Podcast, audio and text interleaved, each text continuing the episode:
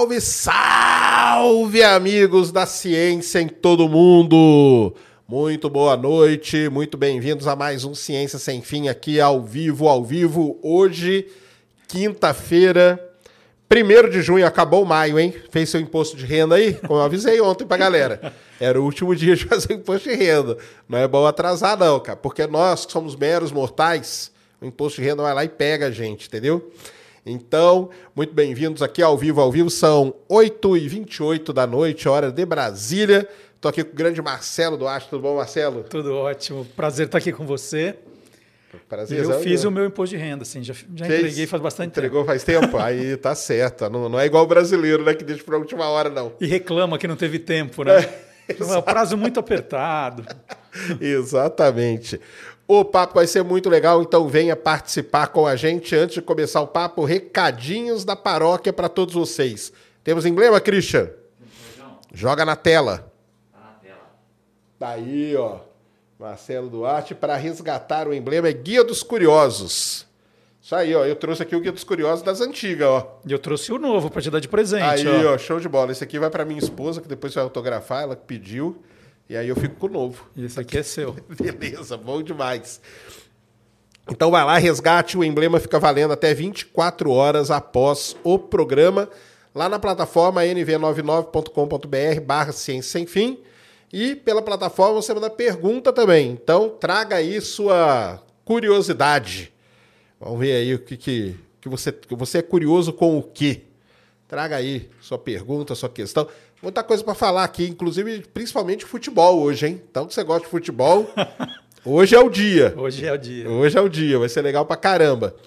É, você não está sabendo, você que está chegando aqui agora, mas é, o clube de membros aqui do canal do Ciência Sem Fim está liberado. Então é R$ 4,99, não é isso, Cris? Isso. R$ 4,99 por mês.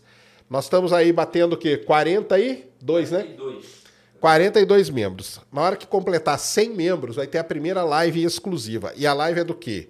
De coisas que eu não posso nem falar no YouTube, cara. Se eu falar aqui, eu seria preso. Então, só quem for membro que vai saber. Casos ufológicos, sobrenaturais, vamos falar tudo lá. E lá você pode me xingar à vontade. Aqui também pode, eu deixo. Mas lá você pode mais ainda. Então se torne membro aí, o botãozinho está aí do lado aí. É só clicar. R$ 4,99 por mês vai ser legal pra caramba pra gente trocar essa ideia aí mais próximo. Beleza? E pode mandar aí, ó. O Cris está colocando aí, ó. Chama Ciência Secreta. Ali, ó. Várias referências, tá? Então, isso aí, ó. A verdade está aqui dentro. Para quem não sabe o que é essa frase, procure aí, que você vai saber. Então, clica aí, vem ser membro aqui do Ciência Sem Fim, que vai ser legal demais essa ideia aí que nós vamos trocar. Beleza? Aí mande pergunta, mande, pode mandar aí pelo pode mandar aí pelo YouTube também e pode mandar também pela, pela plataforma. Plataforma você pode mandar áudio e vídeo. E aí é muito mais legal, porque aí a gente vê você, né? Você que só vê a gente, mas aí pela plataforma a gente vê você também. Beleza? É isso, Cris? Isso aí. deu uma caidinha aqui, mas acho que voltou. Peraí. Reconectou. Ah, peraí. Tá subindo de novo. Aí. Tá aí? Tá valendo? Tá então tá bom. Muito bom, então. Então, show de bola. Marcelo, muito boa noite. Boa noite. aí de novo. Valeu demais pelo ter aceitado o convite.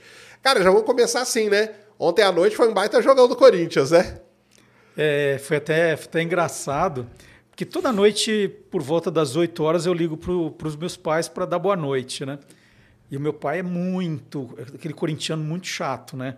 Daqueles que você não consegue assistir jogo ao lado dele, porque ele fala o tempo todo e, e xinga o time o tempo todo. É, e, e, até nos últimos tempos, ele, de tão nervoso, ele parou de assistir aos jogos do Corinthians. Ele liga o rádio no dia seguinte para saber quanto foi. E, e, aí, toda vez, né, nesse, nesse último mês que sofremos muito, ele falava assim: Mas você tem coragem ainda de ficar assistindo esse time? Você vai mesmo perder o seu tempo vendo esse jogo? né? Toda vez ele perguntava isso.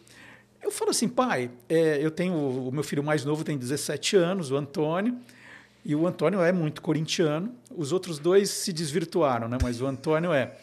E aí, é aquela coisa do adolescente que acha que pai é um pouco chato, né? E a única coisa que ele faz junto comigo é ver jogo do Corinthians. Eu falo, pai, eu vou ver todos os jogos do Corinthians, porque eu fico ali com o Antônio, a gente faz uma pipoca, e conversa um pouco, né? Naquele momento com o Xinga filho ali. Aí fica analisando tática. Falei, não, vamos, né? Já, já, já vimos contra o Fluminense, mas eu não estava muito Já deu uma confiante. esperançazinha, É, né? mas eu falava assim, pô, vai ser complicado. Aí quando eu vejo as escalações, eu falo assim, meu, Atlético Mineiro tá jogando com metade do time, é assim, será que eles estão achando que vai ser tão fácil assim? Né? Já né, dá aquela, daquela coisa de, opa, peraí. E aí a gente, eu vi o Corinthians jogar de um jeito que fazia tempo que eu não via. E é incrível, né? O Renato Augusto muda totalmente o, o espírito do time. Exatamente, né? Aí sai o primeiro gol, eu falei, nossa, vai dar certo isso hoje. E, e perdendo o gol. e- Bola na Bola trave. na trave. Falei, vai, vai dar. Aí a gente vê aquele gol do Roger Guedes, era uma pintura. Golaço, né? E, né, e eu, eu e o Antônio ali se abraçando. E falou assim: não posso perder a voz, eu tenho que maneirar aqui.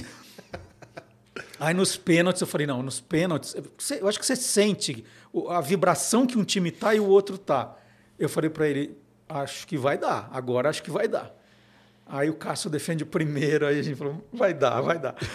Aí, aí o- quando chega o Edenilson, eu, Chuta na eu trave, falo né? assim, não, o Antônio, você vai ver, vai bater aquele coração corintiano nele, ele não vai decepcionar a gente, vamos lá.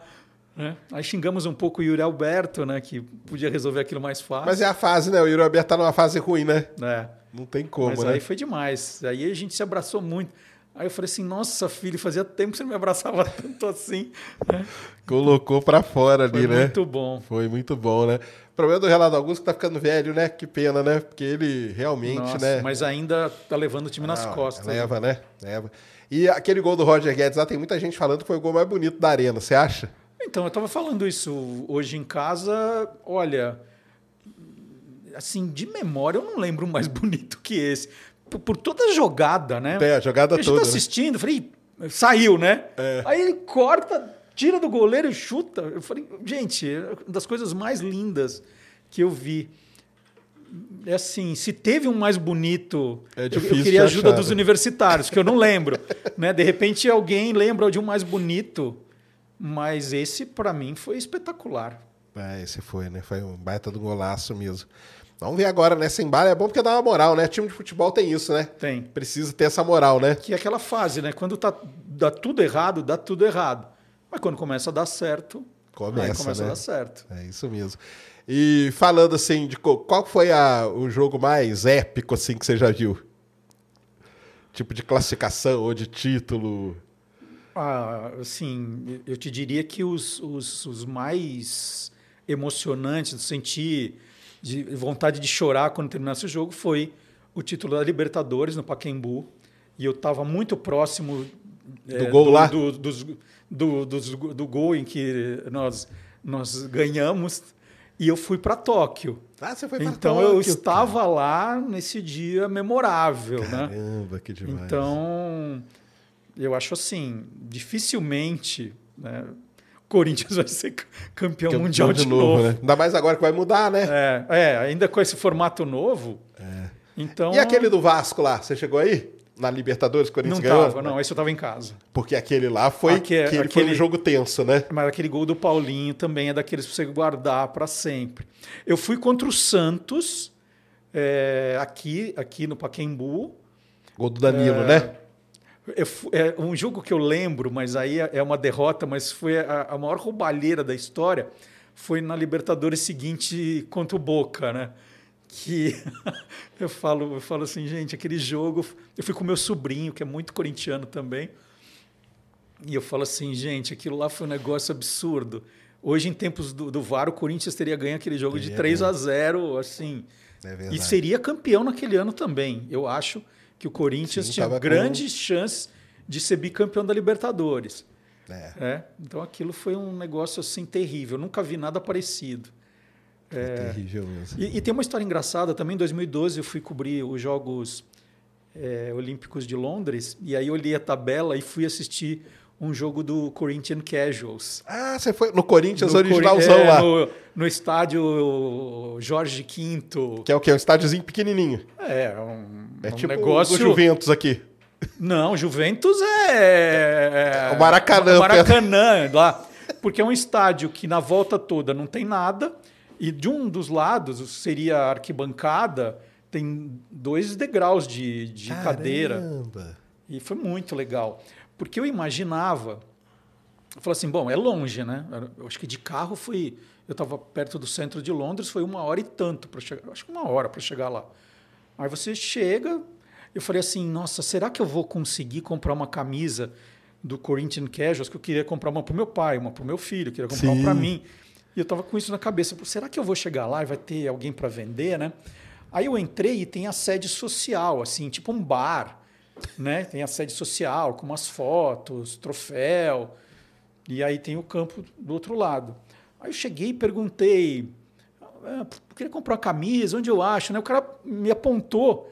Aí tinha um tipo um roupeiro com uma mesinha vendendo. Que doideira. Já estava ali. Apareceu um monte de brasileiro, um monte de corintiano para ver. Deve Então, ser um assim, lugar, né, que visitado. Era como se a, a- a torcida era mais corintiano do que inglês ali. E o cara só vendendo camisa ali. O dia Eu o cara vai três, camisa. o outro comprou duas. Caramba, que demais. O único problema é que só vendia de manga comprida. Por causa de lá, né? Não era isso que eu queria, mas, mas comprei, assisti o jogo, foi divertidíssimo, né? É, legal demais, né? Eles devem ter gostado, né? Encheu o estádio brasileiro. É, devia ter uns 40 brasileiros só gritavam vai Corinthians, vai Corinthians, né? Porque lá era Corinthians mesmo. Imagina os ingleses ouvindo, É, né? Corinthians, achar engraçado demais, né? Nossa, que demais. É, aquele jogo do Vasco lá foi. Aquela defesa do Cássio é um negócio inesquecível, né? Nossa, ali foi. Lá. E o gol do Paulinho também, o a situação que foi, Paulinho, foi um é. negócio espetacular. Muita gente diz que é aquele dia ali que o Corinthians ganhou a Libertadores, né? É possível. É. Que dali é, depois, depois ele. é. Não, mas o gol do Romarinho também contra o Boca no primeiro jogo. É, assim, imagina sair vindo para cá tendo que virar o resultado, acho até que viraria. Mas ali deu uma moral incrível também, né? Como Empatar explicar o ali. Romarinho, né, cara? O cara. Aquela tranquilidade dele. Acabou de entrar, faz aquele gol. E eu, eu já vi entrevista. Não sei, já entrevistou ele? Ou não? Romarinho não. Não. Que eu já vi entrevista dele, ele fala meio assim: ah, cara, eu meio que nem sabia. Era. Tá, tá normal. Às vezes é, né? Às vezes para um jogador pode ser que aconteça. Você pega um jogador muito. Daquele time lá, Shake, esses caras, né? Tinham muita pressão em cima deles, né? Talvez entre um cara assim meio, né? que É não- possível. E né? vai, né? Na tranquilidade, né? É possível. Mas foi muito interessante. Depois o que, que virou com o do Romarinho mesmo? Ele foi embora, né? Tá lá em algum desses países árabes, eu não lembro qual. É, né? Como pode, né, cara? Que E, coisa. e o que ele aprontava contra o Palmeiras, né? Lembra? Era o carrasco do Palmeiras. É, exatamente. E hoje a gente tá precisando de um desses. que hoje não tá fácil, não. Tá precisando mesmo. Não, é muito legal. E muita derrota, já foi ver também? Já, né? muita, muita derrota. Mu- Muito título perdido. Já vi o Corinthians perder título para o São Paulo, vi o Corinthians perder título para o Santos. Isso faz parte do jogo. Faz parte, né? Não tem Isso- como, né? Eu sempre falei pro meu filho. É, falei, vamos no jogo? Vamos, mas ó. Pode, Saiba pode, que- pode perder. né? Que não tem como, No né? começo ele ficou chateado, depois ele foi entendendo, né? Ah, e sim. faz parte do, do, do- faz parte do esporte.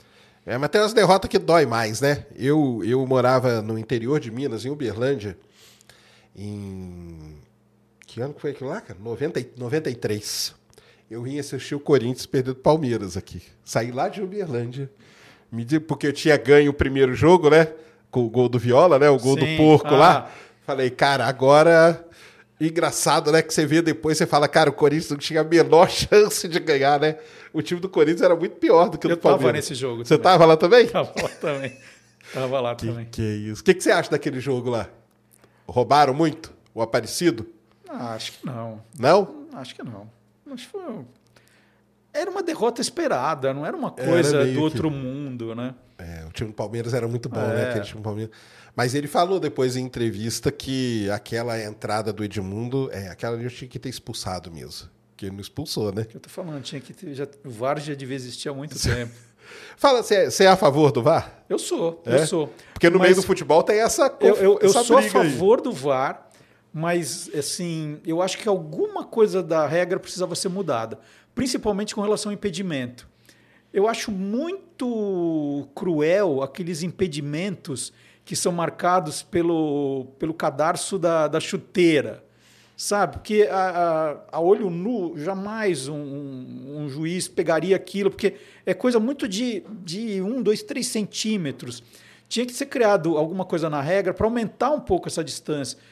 Para justificar, tem que estar um corpo na frente. Al- alguma coisa. É, é que eu acho que não mudaria tanto a dinâmica do esporte, porque eu não sou contra o impedimento. Tem gente que fala, não, não, acho que ti- tinha que, tem que ter. Mas adaptar a regra a novos tempos, assim, já que vamos ter a tecnologia.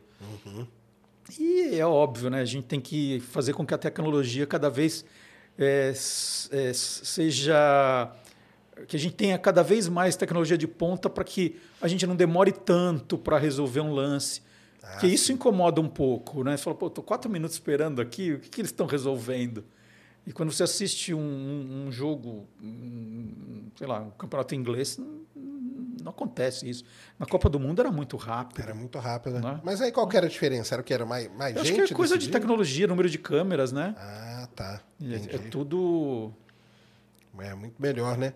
Então você é a favor, porque Sou tem essa briga aí dentro do, do Não, eu pessoal que cobre futebol, tem, eu né? acho que é justo. Como, como eu sempre fui a favor do campeonato de ponto corrido. Porque Você tem muita gosta? Eu já não gosto, sabia? Então, eu, assim, acho, eu acho justo, mas eu acho que não tem tanta emoção, cara. Então, mas para isso tem a Copa do Brasil, Copa- você se diverte, né? Sofre, Mas né? é uma questão de justiça. É um time que se prepara melhor, investe melhor, é, joga melhor, ele tem que ser campeão. Né? Ah, sim. Aí não, ah, o cara faz um campeonato medíocre, não sei o que, tal, blá, blá. aí na final dá aquela. Né, de repente, Corinthians foi campeão em 90. Em meio 90 assim, foi né? assim, né? Classificamos em oitavo e... Buscamos lá ah, e fomos lá campeão. Mas não é justo. Né? É, Pode ser emocionante, pode ser um monte de coisa, mas justo não é. Justo não é. Isso é verdade. O ponto corrido, ele, ele premeia o cara ali. E nesse negócio de, do VAR aí, tem gente que hoje, com esse negócio de inteligência artificial, eu já vi gente defender que devia acabar com o árbitro e colocar tudo robô ali para Porque aí não ia ter discussão. O robô, ele pá, pá, acabou, ele vai fazendo, já vai. Tipo, ele já iria recebendo meio que em tempo real as imagens, já ia processando. Você acha que corre esse risco ou não? De evoluir, será esse ponto o, assim? o mundo está mudando muito depressa, mas eu acho que não vamos chegar tão cedo nisso. É. E daqui a pouco, aí vão chegar à conclusão que os jogadores tinham que ser robôs também, né? Que aí não tem ninguém É, machuca, é, né? ninguém machuca, É. né? Não, não, eu acho, eu gosto, o, o- eu gosto do futebol do jeito que ele é. É, aí tem um pouco de romantismo, né? De ficar lembrando daquelas mesas redondas do- da Gazeta É. que tinha lá o- Avalone. até antes do Avalônico, você tinha o Milton Peruzzi. Aí o pessoal mais antigo vai saber que era o, o torcedor do Santos, o José Italiano, torcedor do Corinthians. Aí tinha o José Petri do São Paulo. O, ai, quem que era do Palmeiras? Tinha o, não, o Peruzzi era do Palmeiras, José Italiano do Corinthians, o Peirão de Castro do Santos e o Roberto. Aí eles ficavam aquelas brigas, porque você não sabia direito se tinha sido impedimento ou não, e ficava, eu achava aquilo espetacular. Hoje, os, os, os, os programas, as mesas redondas, elas é, perderam muita da graça, porque você já viu que não foi pênalti coisa nenhuma, você já viu que não foi impedimento, você não tem que ficar discutindo isso, mas você né, perdeu a graça. Então, eu, eu gostava até do futebol é, com, É, com esse gente- tipo de discussão. Mas, assim, eu também sou da, eu, eu também gosto dessa coisa do mais bem preparado tem que ganhar. É, é, o próprio juiz, eu acho que hoje deve estar mais fácil ser juiz, porque o cara não é mais é, crucificado depois de cada jogo, porque já resolveu ali que não foi, ele volta atrás, anula tal. Aí esse cara não precisa mais sair de camburão, né? Exatamente. Acho que tá, assim, as coisas têm que ir se acertando, que o futebol é bacana porque ele é do jeito que é, né? E muita gente falou que ia acabar a discussão, mas não acaba também não, né? Não. Ela só muda, né? É. Atualiza, a- atualiza a discussão. Não, isso é sensacional. Quantas Copas do Mundo você já cobriu? Ahn, quatro Copas do Mundo Caramba. de cinco Jogos Olímpicos e Cinco dois. Pan-Americanos. Olha só. Copas, todas que o Brasil perdeu, eu tava, né? Ah. 98, Eita! 98, 2006, 2010 Você e pulou 2014. 2002? Então, o Brasil ganhou, eu não tava. Ah, olha só. Eu não tava. Não foi cobrido 2002. Que que Então, é isso? Aí fiquei até 2014, né? Foi um período que eu trabalhei na revista Placar e na ESPN Brasil. Sim. Então, 98 cobri pela Placar, depois as outras três pela ESPN, 2006, 2010 e 2014. 98, você acha que algum dia vão chegar e vão contar a verdade? Mas eu acho que a verdade foi A verdade foi contada, aquela lá? É. Né, eu, eu acho que aquelas teorias da, da, da conspiração Eu eram sou da teoria da malucas. conspiração. Ah, mas aí é que dá mais ibope, né? Mas assim, Mas você acha que foi aquilo lá mesmo? eu acho que sim. Assim, é, é uma história que faz todo sentido, né? Ronaldo teve o piripaque, levam para a clínica, ele volta e fala, eu quero jogar. Quem é o técnico maluco que não colocaria ele em campo? Ele falou, professor, eu quero jogar. Aí muda a escalação, colocam ele, só que fica todo mundo muito preocupado, ninguém sabia direito o que ele teve, a tal da convulsão. Né? Mas eu falo assim, não, teve um, um acordo da Adidas com a Nike, pra, assim, umas coisas sem sentido. Fala, como você guardaria um segredo desse, né, com, sei lá, o- É muita 22 gente. jogadores para cada lado. É verdade. É, nossa, era o segredo mais bem guardado do universo. Ninguém contaria? Não, olha, hoje eu vou contar. Tem aqui a prova, eu gravei no que o cara falou isso. Não, né? Eu, eu- assim, em minha defesa da teoria da conspiração, que eu acho que todo mundo conta a mesma história muito igual, cara. Entendeu? Eu acho assim que se fosse um negócio, pelo menos alguma coisa diferentinha ia aparecer. Mas sei lá, vamos ver. Vamos ver. Vou esperar. Eu brinco que daqui uns 20 anos vai aparecer a verdade. Nossa, tudo isso já passou tanto tempo. Pior que já passou, né? Já passou Quase- tanto tempo. Quase 20 já, né? É. Que doideira, cara. E aí, o que é mais legal de cobrir? Copa do Mundo ou Olimpíada? A vibe é bem diferente, né? Olimpíada. Olimpíada é mais legal? E eu, e eu te digo alguns pontos, né? É, quando você está cobrindo uma Copa do Mundo, como a Copa do Mundo acontece num país, então ele é muito. Ainda mais num país grande, ele é muito dividido. Então, geralmente, quando você está fazendo uma cobertura, você fica numa sede ou, ou- ou em um grupo. Então, você vive a Copa do Mundo mais ali, naquele. né? Então, tem, tem jogo. No começo, tem jogo todo dia para você cobrir, mas depois tem. Vai, Vai passando, né? espaçando. Agora, a Olimpíada acontece numa cidade. é, tudo está acontecendo muito próximo. Então você você pode acompanhar muita coisa, né, cobrindo ali muita coisa ao mesmo tempo. E mais que isso, numa Copa do Mundo, você fala assim, bom, o, o seleção X está naquela cidade. Então aquela torcida daquele país está lá. Na Olimpíada, você de repente entra no metrô, por exemplo, eu estava no metrô na Grécia, eu estava na Olimpíada de Atenas. Aí você tá do lado, assim, você vê o cara das Ilhas Maurício, a mulher da Tanzânia, o cara da, da Alemanha, um japonês. É, é- é muito maravilhoso a coisa de você poder trocar. E eu fazia matérias com as pessoas de diferentes países. Eu, eu acho que na- é, foi na Olimpíada de 2004. Eu fiz um quadro que eu estava tentando achar o maior número de pessoas de nacionalidades diferentes. Então era muito di- divertido. Aí eu parava de alguém, ah, eu sou da Islândia. Você tem alguma coisa aí na, na, na sua bolsa, na sua carteira? Característica. Característica do seu país? Aí o cara Legal. puxava uma nota, uma moeda, é, uma, uma coisinha típica, um sanduichinho. Era muito bacana. É, então tem isso, né? E às vezes eu falo assim, bom, eu tenho um intervalo, eu, vou, eu tenho, eu cobri agora o vôlei de manhã e eu vou cobrir à noite a esgrima. Aí fala assim, nossa, mas do lado da esgrima, se eu for um pouquinho antes, tem luta greco-romana. Aí eu posso ir também. E aí você E é começa a muito ver legal. outros esportes, né? É. E, e- e isso me contaminou de tal maneira que em 2016 eu já não estava mais na ESPN, já tinha saído do jornalismo esportivo. E aí eu peguei a Olimpíada do Rio e tirei férias. Tirei férias, convoquei a família. Falei, gente, vocês foram sempre muito legais comigo, né? Porque eu sempre viajei, ficava um mês fora, nunca ninguém reclamou, todo mundo segurou as pontas. Nós vamos assistir as- a Olimpíada do Rio juntos. Nós vamos passar uma semana no Rio, a gente vai comprar os ingressos e a brincadeira vai ser: nós vamos tentar assistir o maior número de modalidades diferentes. Ah, que legal. Então a gente, a gente alugou lá um, um- Não era Airbnb ainda, mas alugou um apartamento. Apartamento de uma temporada. conhecida, é. Aí pegamos uma semana inteira perto do metrô, né, que levava a gente direto para o Parque Olímpico.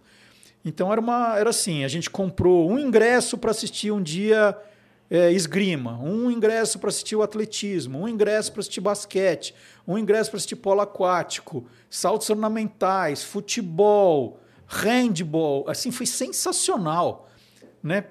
Para a família toda foi uma diversão. A gente final final a gente assistiu final do polo aquático, uma semifinal do basquete, que eram os ingressos mais caros. E a Entendi. gente queria, na verdade, era comprar coisas diferentes. A gente foi em Diferente. ginástica para ver os lugares de competição e pra, a gente foi ver vôlei. Foi muito legal. A gente pegava três ingressos por dia, e isso é bacana também, porque é tudo muito perto. Consegue, e, né? E aí levei. Aí todo mundo agora, hoje, vai começar uma Olimpíada, todo mundo em casa, ah, né, adora, acompanha. aí teve aquela vivência com aquele esporte, né? É muito bacana. Que legal. É, Copas tem que ficar. via- Essas do Brasil aí você foi, né? A Copa, a Olimpíada. Então, na Copa do tudo. Brasil eu viajei muito, Sérgio. Tinha hora que eu não sabia em que. E de verdade, falava assim, gente, que cidade que eu tô hoje? Porque era um tal de. Ah, alguém passava a escala. Eu estava em Salvador e falava assim: ó, agora você precisa ir para Cuiabá, pra, porque você vai fazer o jogo tal. Né? Eu era meio coringa, assim, falei, tá bom. Então eu, eu pegava um voo em Salvador, descia em Brasília, ou em São Paulo e ia para lá. Aí estava em Cuiabá, aí eu recebi a escala, ó, amanhã você vai fazer em Curitiba o jogo. Então ficava nesse pinga-pinga né, no começo. Aí quando tem a, a questão lá do, da expulsão do Soares, né, da, Da mordida. mordida tal, falaram assim, ó, pega um avião e vai para Montevidéu, tenta ver se o Soares em algum momento vai, vai dar uma declaração. E aí, rolando a Copa aqui no Brasil, aí eu fui para? Montevidéu e fiz plantão na porta da casa do Soares. Sabe aquelas coisas de. Ah, se ele aparecer para cumprimentar os torcedores e tal, e a gente ficava olhando lá, alguém abrindo a janela, olhando assim. E aí teve um jogo do Uruguai, é, aí não lembro exatamente qual foi o jogo, aí levaram um caminhãozinho com um telão para a torcida ficar na frente da casa do Soares assistindo Vendo o jogo. Caramba. Aí quando eu fiquei três dias lá esperando ver se o Soares saía de casa, não saiu, falaram, então volta. Aí eu aí aí eu fui para a ilha de Santo André, lá na Bahia, onde a seleção da Alemanha estava Alemanha hospedada, tava, é verdade. porque falaram assim, olha, a Alemanha está na final, pode ser campeã e a gente tem que fazer uma matéria sobre como foi a final nessa ilha que os alemães, né, adotaram. Adotaram como, como casa, né? Então aí eu também Deixaram muita coisa lá Então- depois, né? Sim. E é um lugar super legal, um lugar muito gostoso para. Você fala assim, eu quero tirar férias num lugar que ninguém me ache, é, É lá. lá. é lá. e aí eu viajei muito, foi muito divertido fazer uma Copa assim. Que legal. Aí via, via- viajando dentro do país mesmo, né? Mais tranquilo, né? Que maneiro, não, muito bom. E mas isso aí é essa parte do esporte, né? Mas antes você, você, formou em jornalismo, para contar um pouquinho da formado sua história. Sou formado em jornalismo, me formei pela ECA, Escola de Comunicação e Ah, você Artes. estudou na ECA? Estudei na ah, ECA. eu estudei na USP também, no IAG. Eu estudei na USP no IAG, fiz geofísica, que é um curso que tem tirava muito zero, zero direto. e eu fui fazer minhas optativas, eu fiz na ECA. Eu fiz jornalismo científico, Que legal. que tinha lá, e fiz História da Arte. E aí, História da Arte, a matéria era legal pra caramba, a professora viajava o mundo todo e tal, e mostrava as coisas e não sei o quê. Chegou e, e nada de prova, nem trabalho e tal. Eu falei, caramba, meu, o que, que vai aprontar? Autoavaliação. Nossa. Aí eu falei, ah, não acredito. Autoavaliação. Aí começou. O cara lá, de 7,5. Eu falei, o que, que é isso, cara? 7,5. o outro 8, o outro 7, 9. Aí chegou na minha vez, e você? 10. Nem pensei, nem pensei nem, nem um segundo. 10. Todo mundo ficou assim, olhou. Como assim 10, cara? 10? Você tá maluco? Eu falei, pessoal, é o seguinte, eu venho lá da física. Meu boletim é cheio de zero. Zero, assim, a rodo, entendeu? O único, de- o único lugar na minha vida que eu vou poder tirar uma nota boa. eu não Aí a professora, bom argumento, tá? Problema? Deu- Nota 10 mesmo. Argumento nota Aí, 10. argumento nota 10. Foi legal demais. Então se formou ali na ECA. Me formei na ECA e já comecei a trabalhar já no, no terceiro ano da faculdade. Aí já, já fui para a editora Abril. Então eu, eu fazia a faculdade de manhã, já, ne- já saía de lá, pegava dois ônibus e ia para o Brooklyn, onde era a editora Abril. Aí trabalhava na revista Placar. Você começou já trabalhando na placar. É, eu, eu fiz uns frilas, assim, em revistas pequenas, é, que, assim, foram legais, mas não... Trabalhei numa revista chamada Costura Industrial, que eu ficava entrevistando o, o diretor de marketing da Singer, por exemplo. Entendi. Né? Fiz uns frilas, cheguei a traduzir horóscopo para a revista Cláudia. Ah, é? Então era assim, ah, você traduz o horóscopo e coloca no tamanho, porque eles recebiam um texto gigante, tinha que fazer pequenininho. E era em italiano que vinha, o, o, o, o astrólogo era é, italiano, e eu não sabia nada de italiano. Eu comprei um dicionário e ficava lá, né, não tinha Google Tradutor ainda, aí ficava olhando, tal, entregava, eu né, ganhava um dinheirinho, nada assim.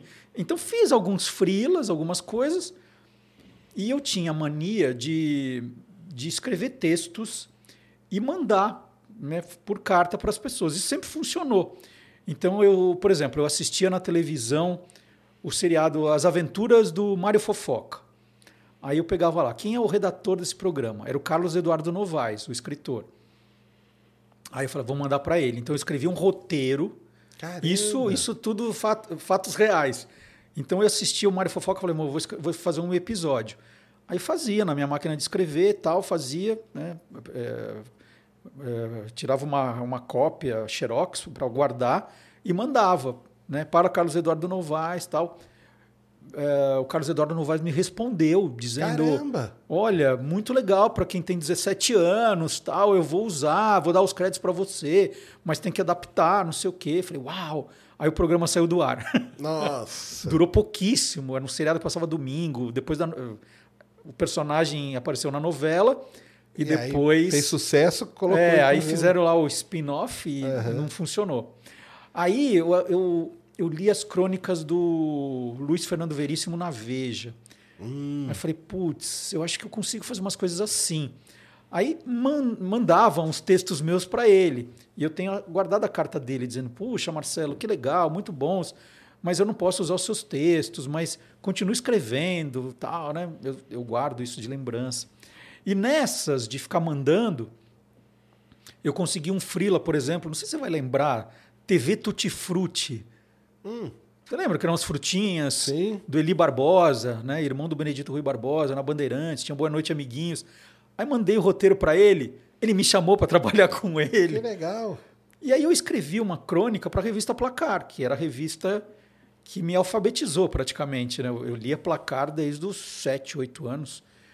E eu mandei um texto, e aí me chamaram. Poxa, que bacana, vamos, querer, vamos publicar o seu texto na edição especial de fim de ano. Né? Ah, era, um, era um jogo fictício entre personalidades da, da, da política. Ah, que bacana, me pagaram. E nessa do me pagaram, perguntaram assim, olha, é, no comecinho do ano tem um editor que vai sair de férias, você ficaria frilando aqui um mês? Cara, era o sonho da minha vida, né? Caramba, Eu falei, claro. Então é o seguinte, você vem aqui, né, nós não vamos te contratar, nós vamos te pagar um mês, você vem e acabou o mês, tchau. Aí fui lá, fui, falei, bom, vamos, vou trabalhar um mês. Bom, nesse um mês, eu fiquei, na verdade, isso foi em 84, aí eu fiquei até fim de 88. Eu comecei, aí eu fiquei um mês, era, era- aí eu já emendei, aí eu entrei como assistente de redação. Porque como eu não tinha diploma de jornalismo, eu não podia ser contratado como jornalista, pela lei.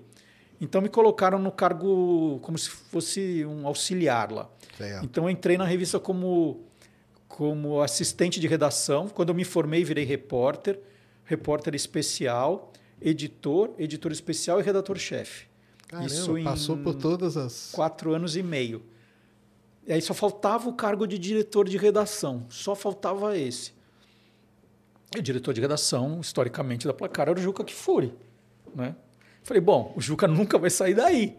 Então eu cheguei, sabe, você acha que Cheguei cheguei até no o teto. máximo que, que cheguei dava. no teto. E aí me convidaram para ir para a revista Playboy, para ser redator-chefe. Era um baita cargo. Né? Eu ia, eu ia me casar e eh, tinha um aumento de salário, um Ah, baita cargo. tudo, né? Falei, bom, vou, né? Porque aqui eu cheguei, eu não, eu não vou conseguir subir porque é o Juca. E então, para mim tá Então você trabalhou com o Juca um tempo lá. um tempão, tempão. Que maneiro. Aí fiquei dois anos na revista eh, Playboy. Aí saio para fundar a que era a Semana em Ação, que depois virou Ação Games, né? O, o spin-off que deu certo. Uhum. Então tem um pouquinho de, de culpa da Ação Games. Aí vou para a Veja São Paulo, que um, um ex-chefe meu da, da, da Placar foi para a Veja São Paulo, Carlos Maranhão, e me chama para ser editor da Veja São, Veja São Paulo. Certo. Que também, dentro da estrutura da Abril, ir para a Veja. Era uma. nossa, né? Entendi. E aí passou quatro anos na Veja São Paulo.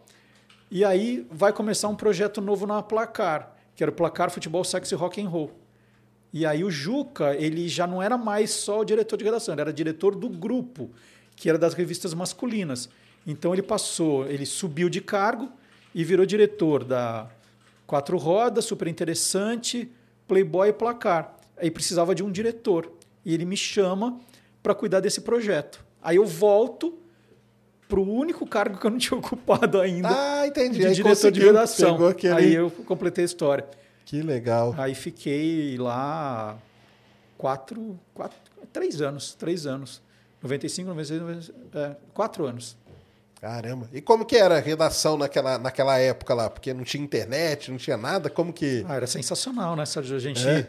é, hoje você vai numa redação, você fala, bom, cadê todo mundo? Mas eu trabalhei em redações com 40 pessoas. E nem falo de jornal, porque jornal eu eu fui trabalhar depois, quando os jornais já estavam encolhendo.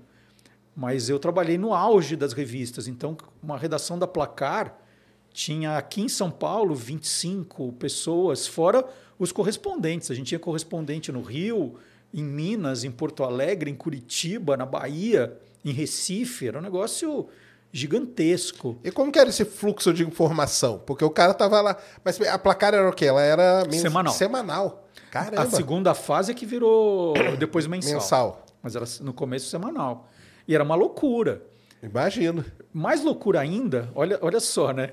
É, é, hoje, hoje, hoje a placar não, não conseguiria fazer o que fazia. Mas a placar saía às terças-feiras. Então, assim, a- o quente era a rodada de domingo.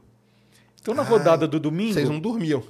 Não, a gente varava para fechar ah, na, na madrugada para a revista e para a gráfica no, na manhã da segunda, na madrugada de segunda-feira, para rodar na manhã de segunda, para pegar os caminhões para chegar na banca na terça. Caramba, cara. Isso São Paulo e Rio, né? Outros lugares chegava na quarta ou na quinta. Agora imagina, você faz uma revista de esporte, de futebol. Aí eh, no domingo a televisão já tinha mostrado os gols, a mesa redonda já tinha mostrado os lances, o rádio já tinha falado tudo que podia, o jornal da segunda-feira já trazia, e você tinha que trazer alguma coisa surpreendente para terça-feira, para o cara comprar a revista. Entendi. Era muito complicado. Caramba. Mas fazia você exercitar o seu poder de criatividade assim. Com certeza. E, o, e os correspondentes que mandavam, iam mandando durante a. Por telex. Por telex. Caramba, Gente, telex era uma coisa muito mais antiga, até que o fax, né? Depois, mas eu sou do tempo que chegavam os telex. Então, é, chegavam aquelas folhas de telex enormes, né? Tudo digital aquela maquininha, tó, tó, tó, que era como se fosse um telegrama grandão. Uhum. A gente, os editores, né, pegavam o telex, colocavam aqui, aí a máquina de escrever, aí você já tinha que ir editando né? O cara mandava um texto, às vezes a gente colocava no chão. Era tipo um manuscrito do Mar Morto, né? Falava, Era- "Pô, O cara tá louco, ele tem meia página, manda um negócio desse tamanho. Né? Aí você pegava, né, os editores no domingo era. Vamos lá. Aí colocava no tamanho e tal. Aí você pegava aquela lauda. Gente, é uma coisa tão antiga que eu vou falar um monte de coisa que ninguém sabe mais o que é. Mas você pegava aquelas laudas e outra pessoa tinha que ainda redatilografar aquilo para fazer o pestap. Aí tinha que ter uma revisão. cara. Era Pestap era como hein? se fosse uma página para colar num diagrama, para depois fotografar. Hoje, alguém olhando, né? Você diagrama hoje com o computador ali. É, Mas um antigamente. segundo, né? E às vezes, né, alguém digitava uma palavra errada e vinha o pestap, né? Que era aquela, Uhum. aquele, aquele negócio para você colar na. na- Pestap era tipo já meio que a, a página montada só pra você Não, col- nem era montada, eram, eram os blocos de texto para você Ah, montar tá. no diagrama. Entendi. Só que às vezes alguém digitava uma coisa errada, o cara tinha que pegar um estilete, pegar uma letrinha e cortar pequenininha e substituir. Por uma letrinha nova Gente, mas correta. isso era um negócio que demorava. Então por isso a redação era grande. Você chegava na parte de arte, tinha seis pessoas trabalhando, né? É, porque era muita doideira. coisa.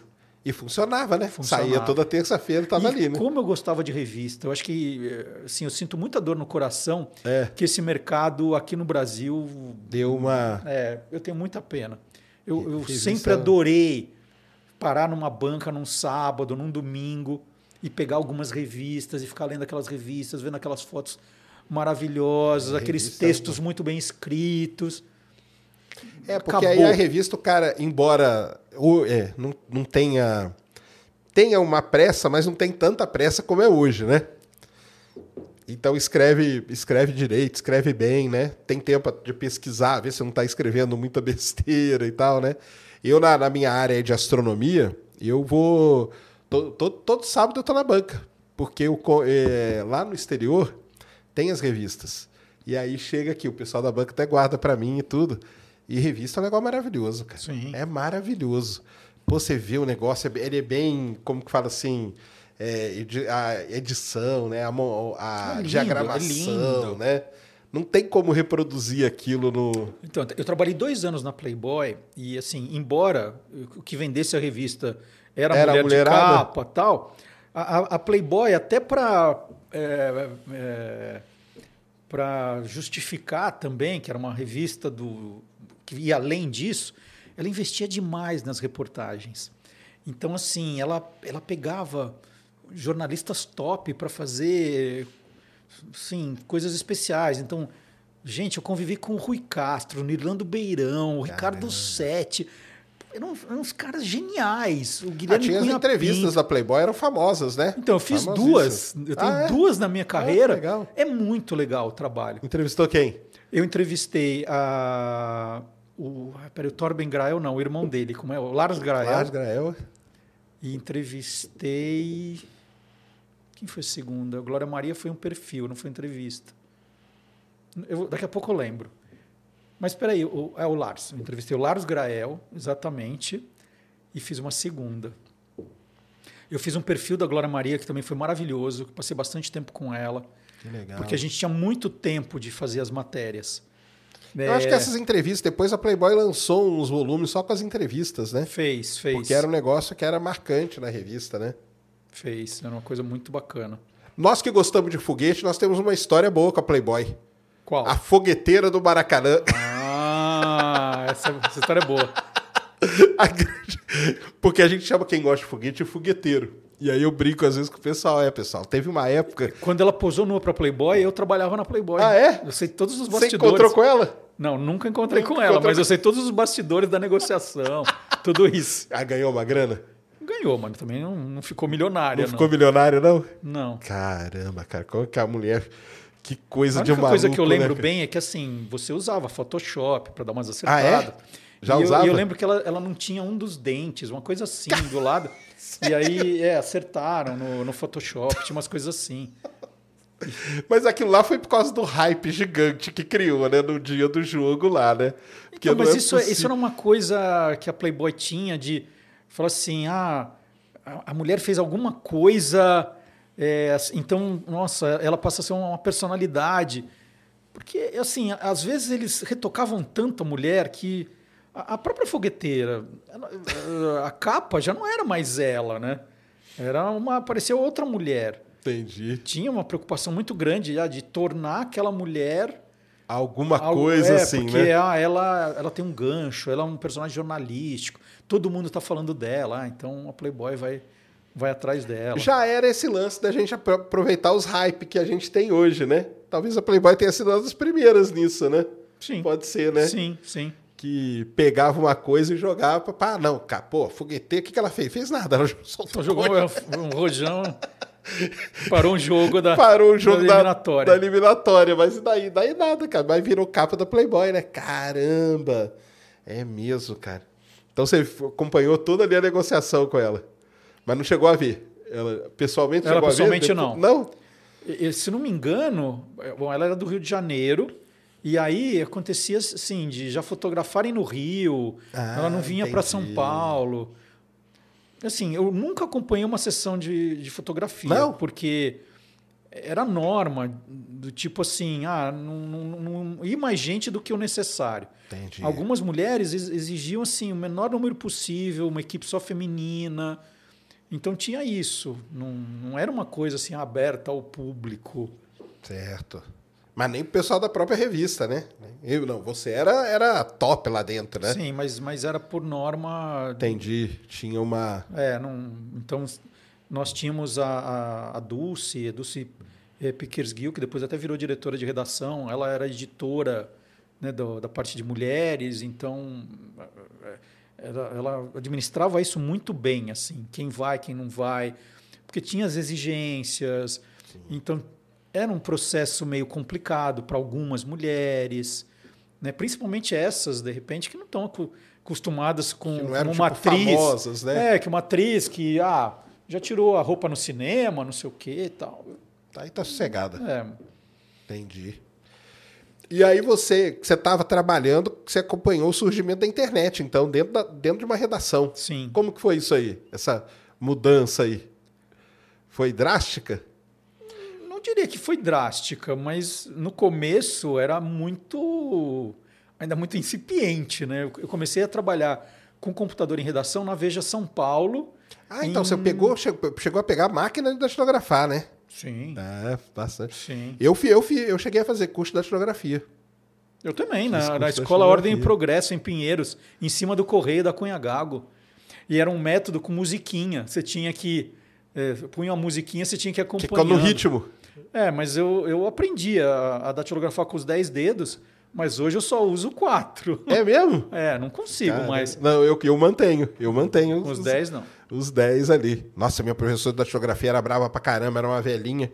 E no dia da prova final, minha mãe bateu a porta do porta-mala no meu dedo. Letra A foi pro espaço. Caramba, cara, mas era. É porque você tinha que ter essa velocidade, né? Tinha que ter, Sim. né? Não tinha como, né? Isso aí depois é engraçado, cara, que a vida é o seguinte: às vezes você faz algumas coisas que você não dá muita bola. Tipo, eu ia chateado pra caramba. Pô, que coisa chata, cara. Ah, SD, FG, pá, não sei o quê. Depois os números, aquelas máquinas velhas, dura pra caramba. Passaram-se anos, eu estava estudando na USP e arrumei um computador e comecei a ganhar dinheiro fazendo trabalho pra galera. Digitando trabalho. Tinha isso demais.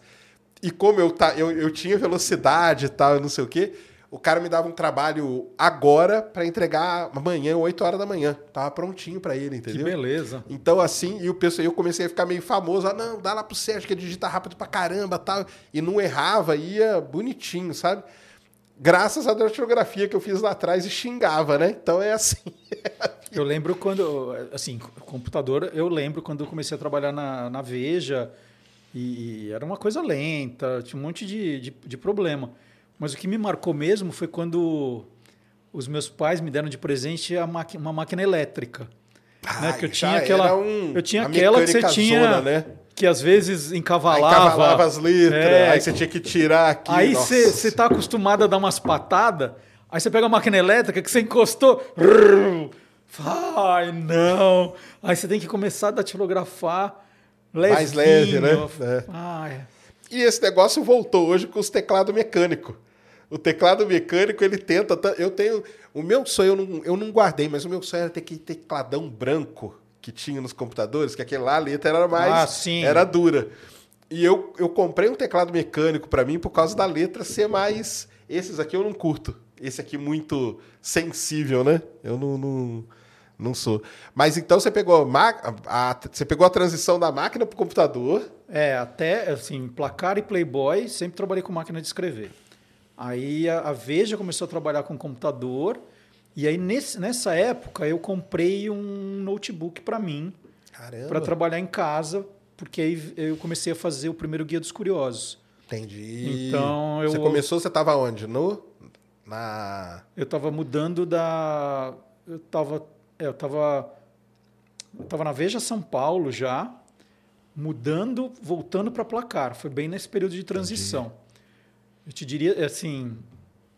Eu fiz a pesquisa do livro no meu último ano de Veja São Paulo e lancei o livro na minha volta para placar. Placar, legal pra caramba.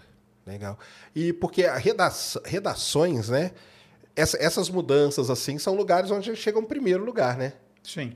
Né? Essas grandes corporações. Não, e, e como eu te tudo, falei, né? A Veja era a grande, sempre foi a grande revista da Abril, então chegou lá primeiro. Entendi. Por isso que nessa mudança. Certo. Mas então, quando, quando chegou. Porque aí tudo bem, né? Aí teve a mudança, mas tudo bem, era tudo de bater mesmo, você tinha que bater o dedo ali. Aham. Mas quando teve a mudança, porque agora nós estamos vivendo essa, essa grande febre aí, né? Do chat GPT, essa coisa toda, né? E isso que eu queria saber de você, porque você viveu essa mudança, essa chegada da internet. Que aí o pessoal falou, pô, e agora? Agora acabou, né, cara? Você entra aqui na internet, pesquisa tudo, copy-paste, né? Igual a gente brinca, né? Copia e cola e traduz meio assim e tá pronta a matéria, né? Vamos dizer assim, né? Uhum. Teve esse, esse medo na, na época? Como que era? Então, é, na verdade, olha, olha só que louco, né?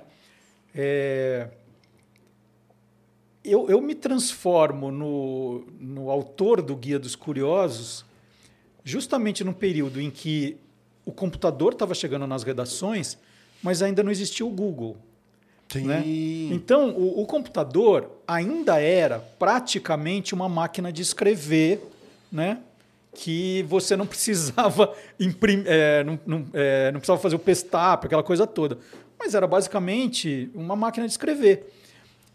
Quando eu estou nessa, nessa fase de começar na, na redação da, da Veja São Paulo, a gente usava muito, muita curiosidade nas reportagens. Vou te dar um exemplo, né, que, que é um exemplo que foi muito marcante para mim. Eu chego na redação da Veja São Paulo e uma das minhas primeiras matérias foi mostrar é, como, era, como era demorado você usar o serviço bancário.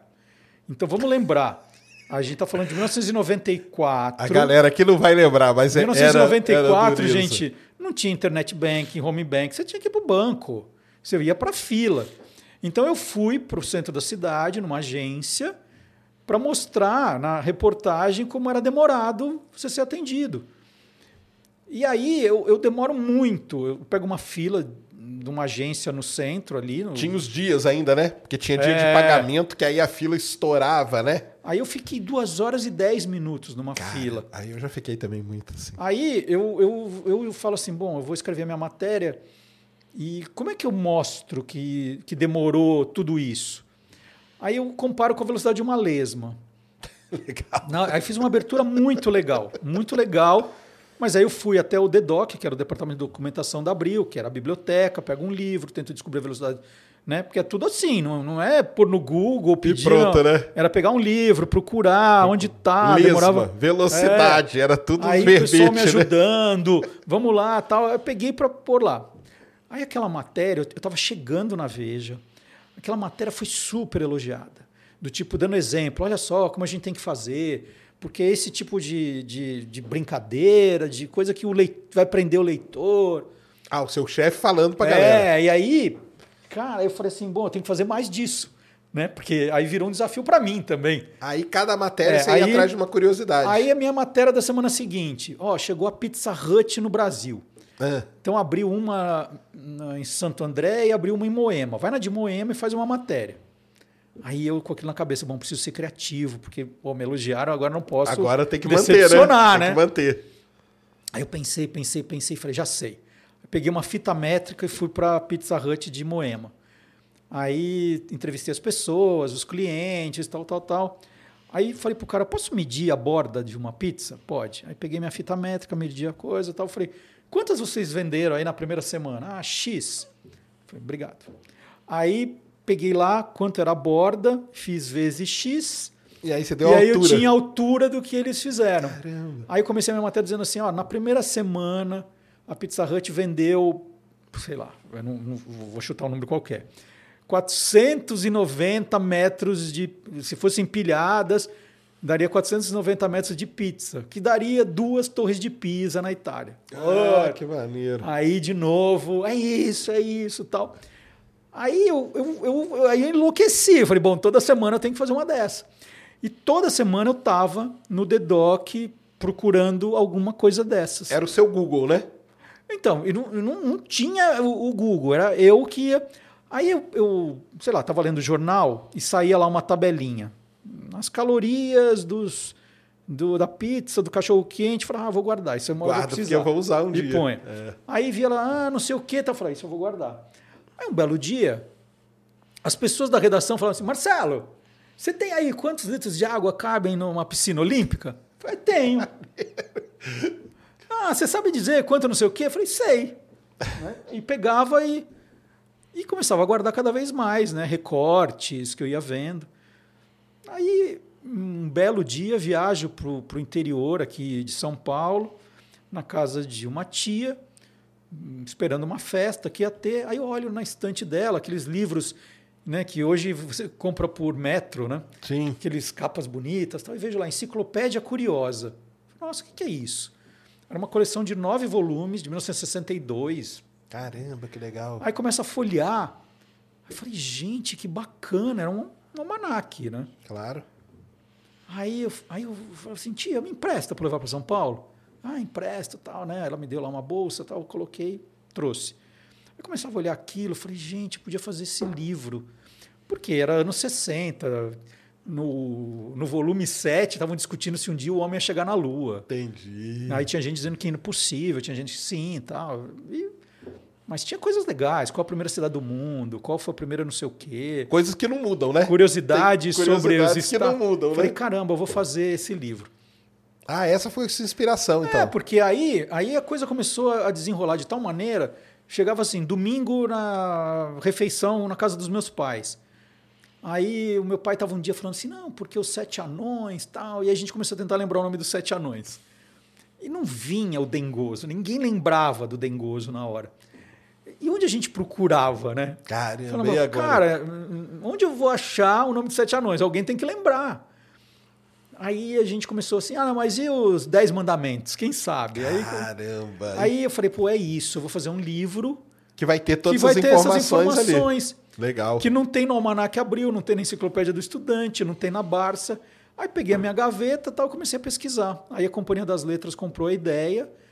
e eles falaram: quanto tempo você precisa para entregar esse livro? Eu falei: um ano. Porque eu trabalhava pesado ali na Abril. Aí ficava. Eu chegava muito cedo na. Chegava muito cedo na Abril, as pessoas chegavam mais ou menos 10 horas, eu chegava às 8. Ficava duas horas pesquisando curiosidades Legal. no The Doc. Aí, quando eu saía, os dias que não eram de fechamento, eu ia para casa. Quando punha. Eu só tinha um filho na época, o mais velho, o Rodrigo. Punha ele para dormir, aí ficava lá, escrevendo no meu computa- computadorzinho, que na verdade era uma máquina de escrever que ficava tudo lá Portátil, guardadinho, né? É. E assim foi. Aí saiu o Guia dos Curiosos, Que é esse né, primeirão que aí. era numa época né, que a, a gente não tinha medo da internet ainda, porque é, é, esse você tem a edição atualizada depois dos 20 anos, mas era exatamente esse. E foi Então, isso. tipo, esse aqui, ele foi feito sem consulta no Google. É isso? Nada de Google. Caramba! Nada de Google. Olha, eu não sabia Esse dessa. é da geração Google. Entendi. Eu até brinco aqui que o Guia dos Curiosos é o Google antes do Google. Certo. Mas por que, que o Guia dos Curiosos deu certo? Hoje, se- se- teoricamente, você tem. Eu, eu provo que não é verdade, mas você tem quase tudo no Google. Né? Você põe lá, vai, você vai achar. Tem coisa que não tem ainda, mas eu estou ajudando o Google a ter.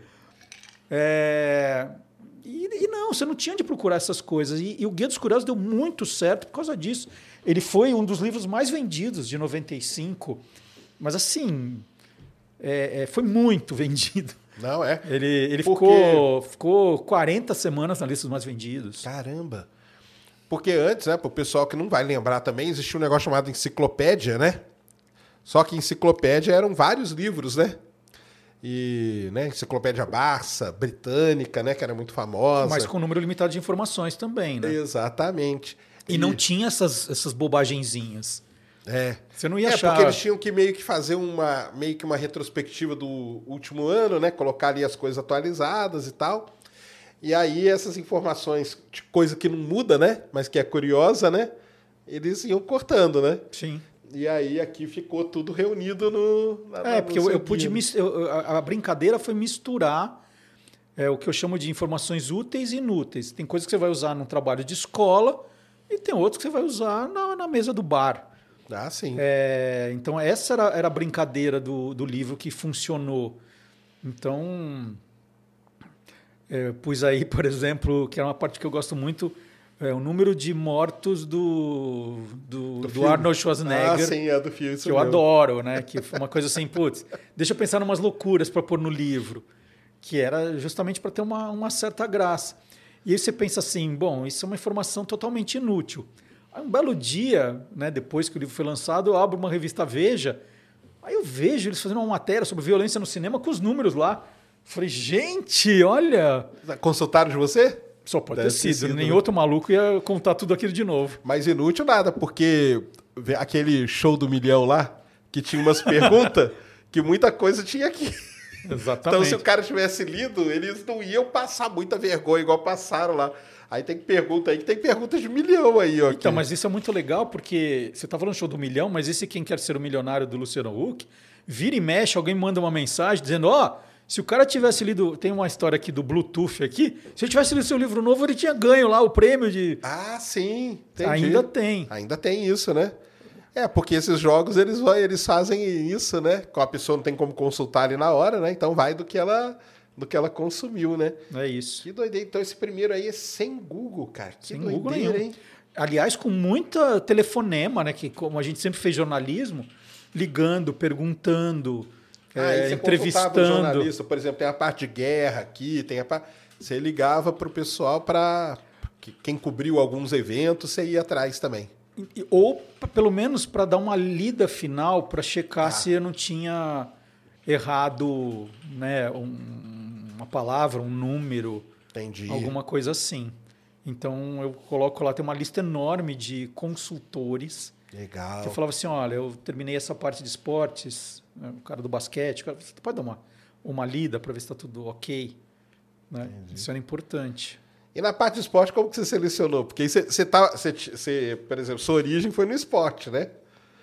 E aí eu acho que foi difícil para na hora de colocar. Foi, mas é, é- é aquilo. Eu tinha um- essa edição mais nova, ela cresceu, porque eu- no começo ela era um pouquinho menor. Mas, obviamente, quando eu entreguei o livro, tinha muito mais do que cabia. Então começa a segunda parte que é terrível, que é ir tirando. Aí tirando. E tirando, tirando.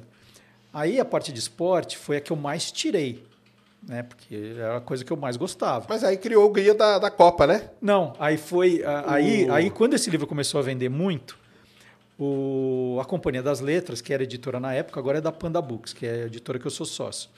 A, a Companhia das Letras falou: Ó, teu livro está vendendo muito, a gente quer lançar logo para não perder essa. O hype. É, é, a gente quer lançar um segundo. Falei, ah, eu vou fazer o Guia dos Curiosos 2. Não, não, vamos, vamos começar agora os temáticos. Falei, tá bom. Eu falei, bom, o, em 1996, os Jogos Olímpicos completam 100 anos. Então, vamos fazer um de esportes? Porque eu já tinha muita Sim. coisa que eu já tinha cortado. Ah, ótimo, tá, vamos fazer de esportes. E aí, Sérgio, a mesma coisa. Eu fiz, fiz, fiz, e eu entreguei. Aí Corta. falaram assim, olha, a gente estava pensando que o livro ia ter umas 600 páginas, você escreveu 900. Cara. Então corta.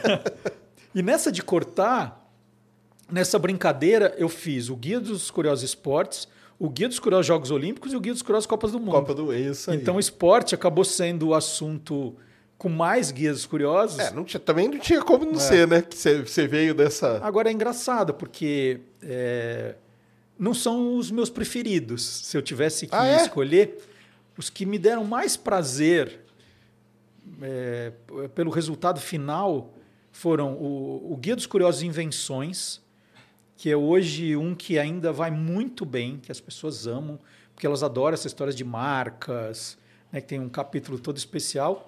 E o Guia dos Curiosos Língua Portuguesa, a história de origens de expressões, Ah, isso é legal que demais. é muito legal. Esse, e, é, esses dois ainda, para mim, são os, os que o resultado, assim, eu, eu termino e falo assim, cara, o, o resultado final foi o que eu mais gostei. Esse é o preferido, porque foi o primeiro. É o filho, né? Prim- É. Lógico, eu gosto. Os outros são muito completos, tem muita coisa, Copa do Mundo, Jogos Olímpicos, muita pesquisa. É que, é que hoje quem vê não entende o que era fazer o Guia dos Curiosos há Ah, 20 anos. É, então, aí você contando, né? É, que eu- tem essa. Mas e aí depois, quando veio. Quando vem o Google e tal, aí você tem que dar uma reinventada também. Porque, tipo assim, ah, se eu colocar uma coisa, o cara pesquisa no Google, né? Assim, meio que. Pra que, que eu vou comprar o, o livro? Você tem o Google aqui em três toques, né? Você meio que passou por essa. Por, essa, por esse pensamento, assim, não, com certeza. Depois que o Google surge é, e muita gente começa a fazer coisas de curiosidades, porque eu, eu, eu meio que surfava sozinho na parte de curiosidades. Mas aí o, o mundo vai mudando e muita gente entra, alguns até é, copiando coisas do livro. Né? Tem, tem sites que eu vi assim que copiaram o Guia dos Curiosos Invenções inteiro. Assim. Caramba. Mas, mas tudo bem. Eu falava assim, ah, a informação. Mas cita, é... pelo menos, não. Não, alguns faz de conta que não te conhecem. Entendi. É, bom, aí tudo bem. Então, assim, ah, o Guia dos Curiosos, ele não, não, não, não, não- ele continua vendendo hoje, mas não nem perto do que era nos anos 90, né? Mas ainda, e principalmente esse é um, é um fenômeno assim até hoje. É um livro que tem 28 anos quase. A marca, né? Mas ele já foi duas vezes atualizado. E aí eu, eu tinha essa preocupação de me reinventar como autor e como curioso. Né? Eu não podia perder. Falei assim, cara, vou, vou perder o. Porque hoje você está na rua, alguém fala, curioso, eu sei que sou eu. eu olho e falo assim, ah, sou eu. Legal. Então eu não, não queria perder. E aí eu, eu entro para esse mundo de TikTok, Instagram, YouTube, faz pouco tempo, mas eu acho que eu acertei assim no, no, no formato. E eu e assim, eu tenho uma preocupação muito grande de não, não eu vejo muita coisa hoje todo mundo se copiando no, Ah, sim. né? Tem coisas que são muito iguais. As pessoas fazem coisas muito parecidas, iguais, um conteúdo estranho.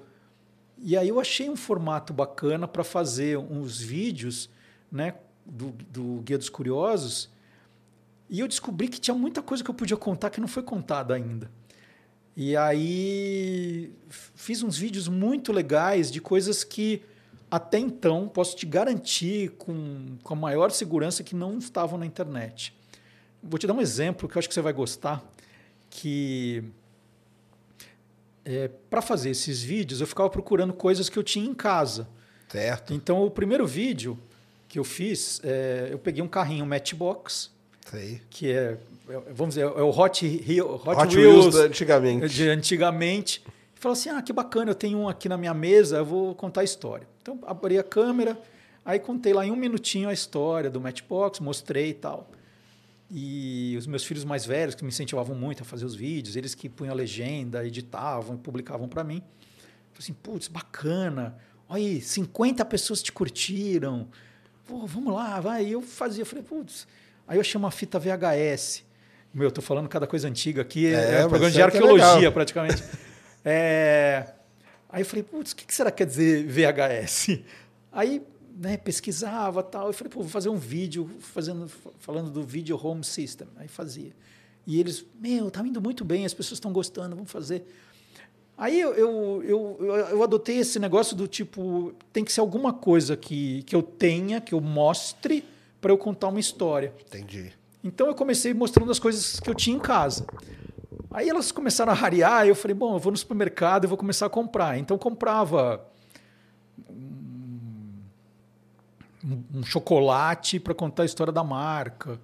E aí as pessoas começaram a adorar esse negócio de marcas, né? Adoram, adoram, adoram. É, Isso é legal mesmo, né? Saber e aí histórias, eu é. falo assim, putz, então hoje eu vou contar Ferreiro Rocher, hoje eu vou contar da Elma Chips, hoje eu vou contar eh, da, do Guaraná, Jesus. Aí começava.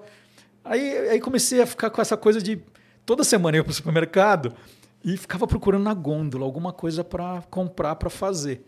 E era engraçado, porque no carrinho estava dividido, né? A parte que ninguém podia mexer e a Certo. parte que era para dispensa de Pra casa. família, né? né? De vez em quando a pessoa em casa confundia, falava: cadê a minha batatinha frita? O meu filho, eu comi. Eu falei: não, isso não era para comer. Esse era conteúdo. É, isso é conteúdo. Bom, mas só para te dizer que um belo dia, aí, recentemente, estava lá na parte de limpeza tal, e aí vi o, o inseticida SBP. Aí eu falei assim, o que será que quer dizer SBP? Né? Bom, comprei o SBP, não tinha pernilongo, não tinha barata nada em casa, mas comprei SBP. Aí comecei a procurar na internet para ver se já tinham publicado, tal, e nada, nenhuma linha. Aí eu escrevi para o saque da Hackett, que é a empresa anglo-holandesa que é dona da marca, e eles me responderam rapidamente que SBP é Sistema Brasileiro de Proteção. Aí eu li aquilo e falei, não é possível. Caramba. Sistema Brasileiro de Proteção. Eu falei, não é. Assim, na minha cabeça, eu falei, não é. Aí, pelo LinkedIn, eu achei a gerente de marketing da empresa, escrevi para ela, falei, eu queria sua ajuda, não sei o quê. Ela botou a equipe dela para me ajudar. Caramba. Ninguém achou. Eles cravaram que era Sistema Brasileiro de Proteção.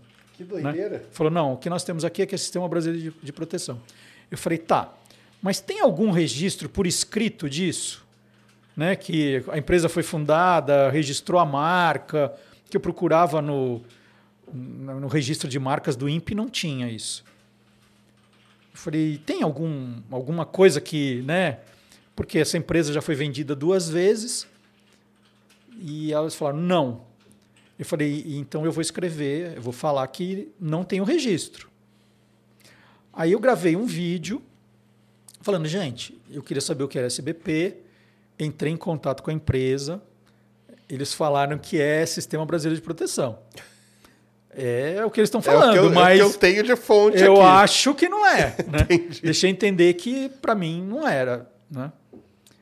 É, Deu oito horas da publicação do vídeo, oito horas depois, um seguidor meu de Porto Alegre, ele me mandou um artigo que saiu quando o SBP foi lançado e que não tinha nada a ver com o Sistema Brasileiro de Proteção Caramba. é, tinha a ver com o nome, esse princípio ativo do SBP, que era um inseticida que fez sucesso nos anos se- 60 para 70, porque tinha baixa toxicidade para mamíferos, por isso que falava terrível contra os insetos. Entendi. Foi desenvolvido por uma empresa americana, criada em 1914, por um químico, que eu, por um farmacêutico, que eu não vou lembrar o nome exatamente dele, mas as iniciais dele era Sinclair, não sei o quê. Entendi. Assim- Era, o era o nome.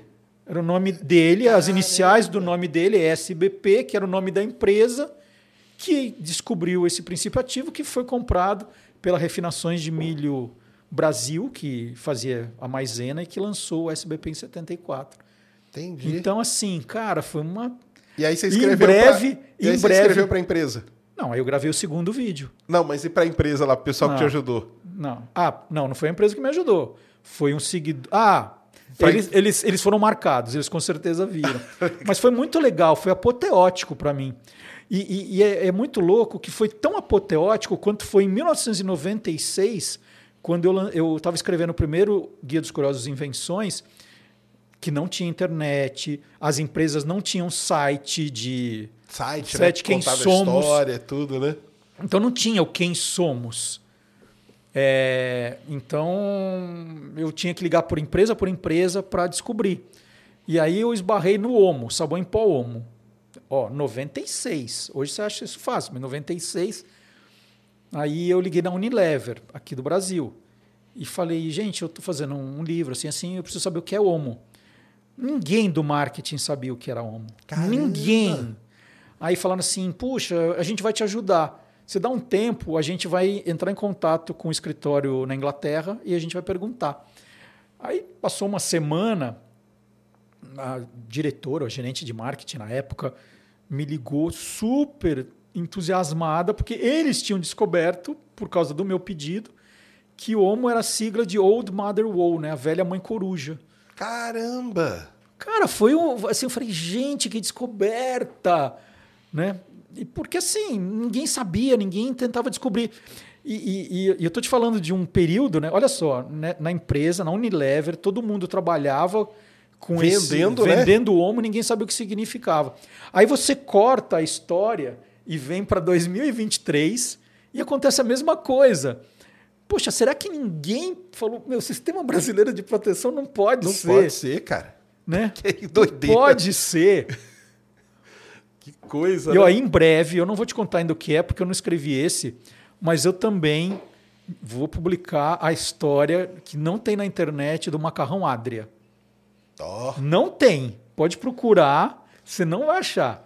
Mas em breve eu vou contar essa ó, que história. maneiro. E é sensacional. Olha só. É sensacional. Então, o seu trabalho hoje é procurar coisas que não tem na internet. Não, dizer não, assim, é, tô sim e brincando. não. Aham. Sim e não, porque tem muita coisa que eu já pesquisei. Então Sim, eu, claro. eu procuro pegar aquilo e contar de um jeito divertido que caiba Lógico. no minuto e 15, né? Que é mais ou menos o tempo dos vídeos. Entendi. Então, é, hoje, por exemplo, eu estava escrevendo o texto do que eu vou gravar semana que vem do Salvo pelo Gongo. Né? Eu vou escrevendo vários e isso já foi uma coisa que eu pesquisei há muito tempo, mas é, uma coisa é você escrever para o livro, a outra para você contar. Então tem que ter Certo, uma aí tem- graça, uma leveza.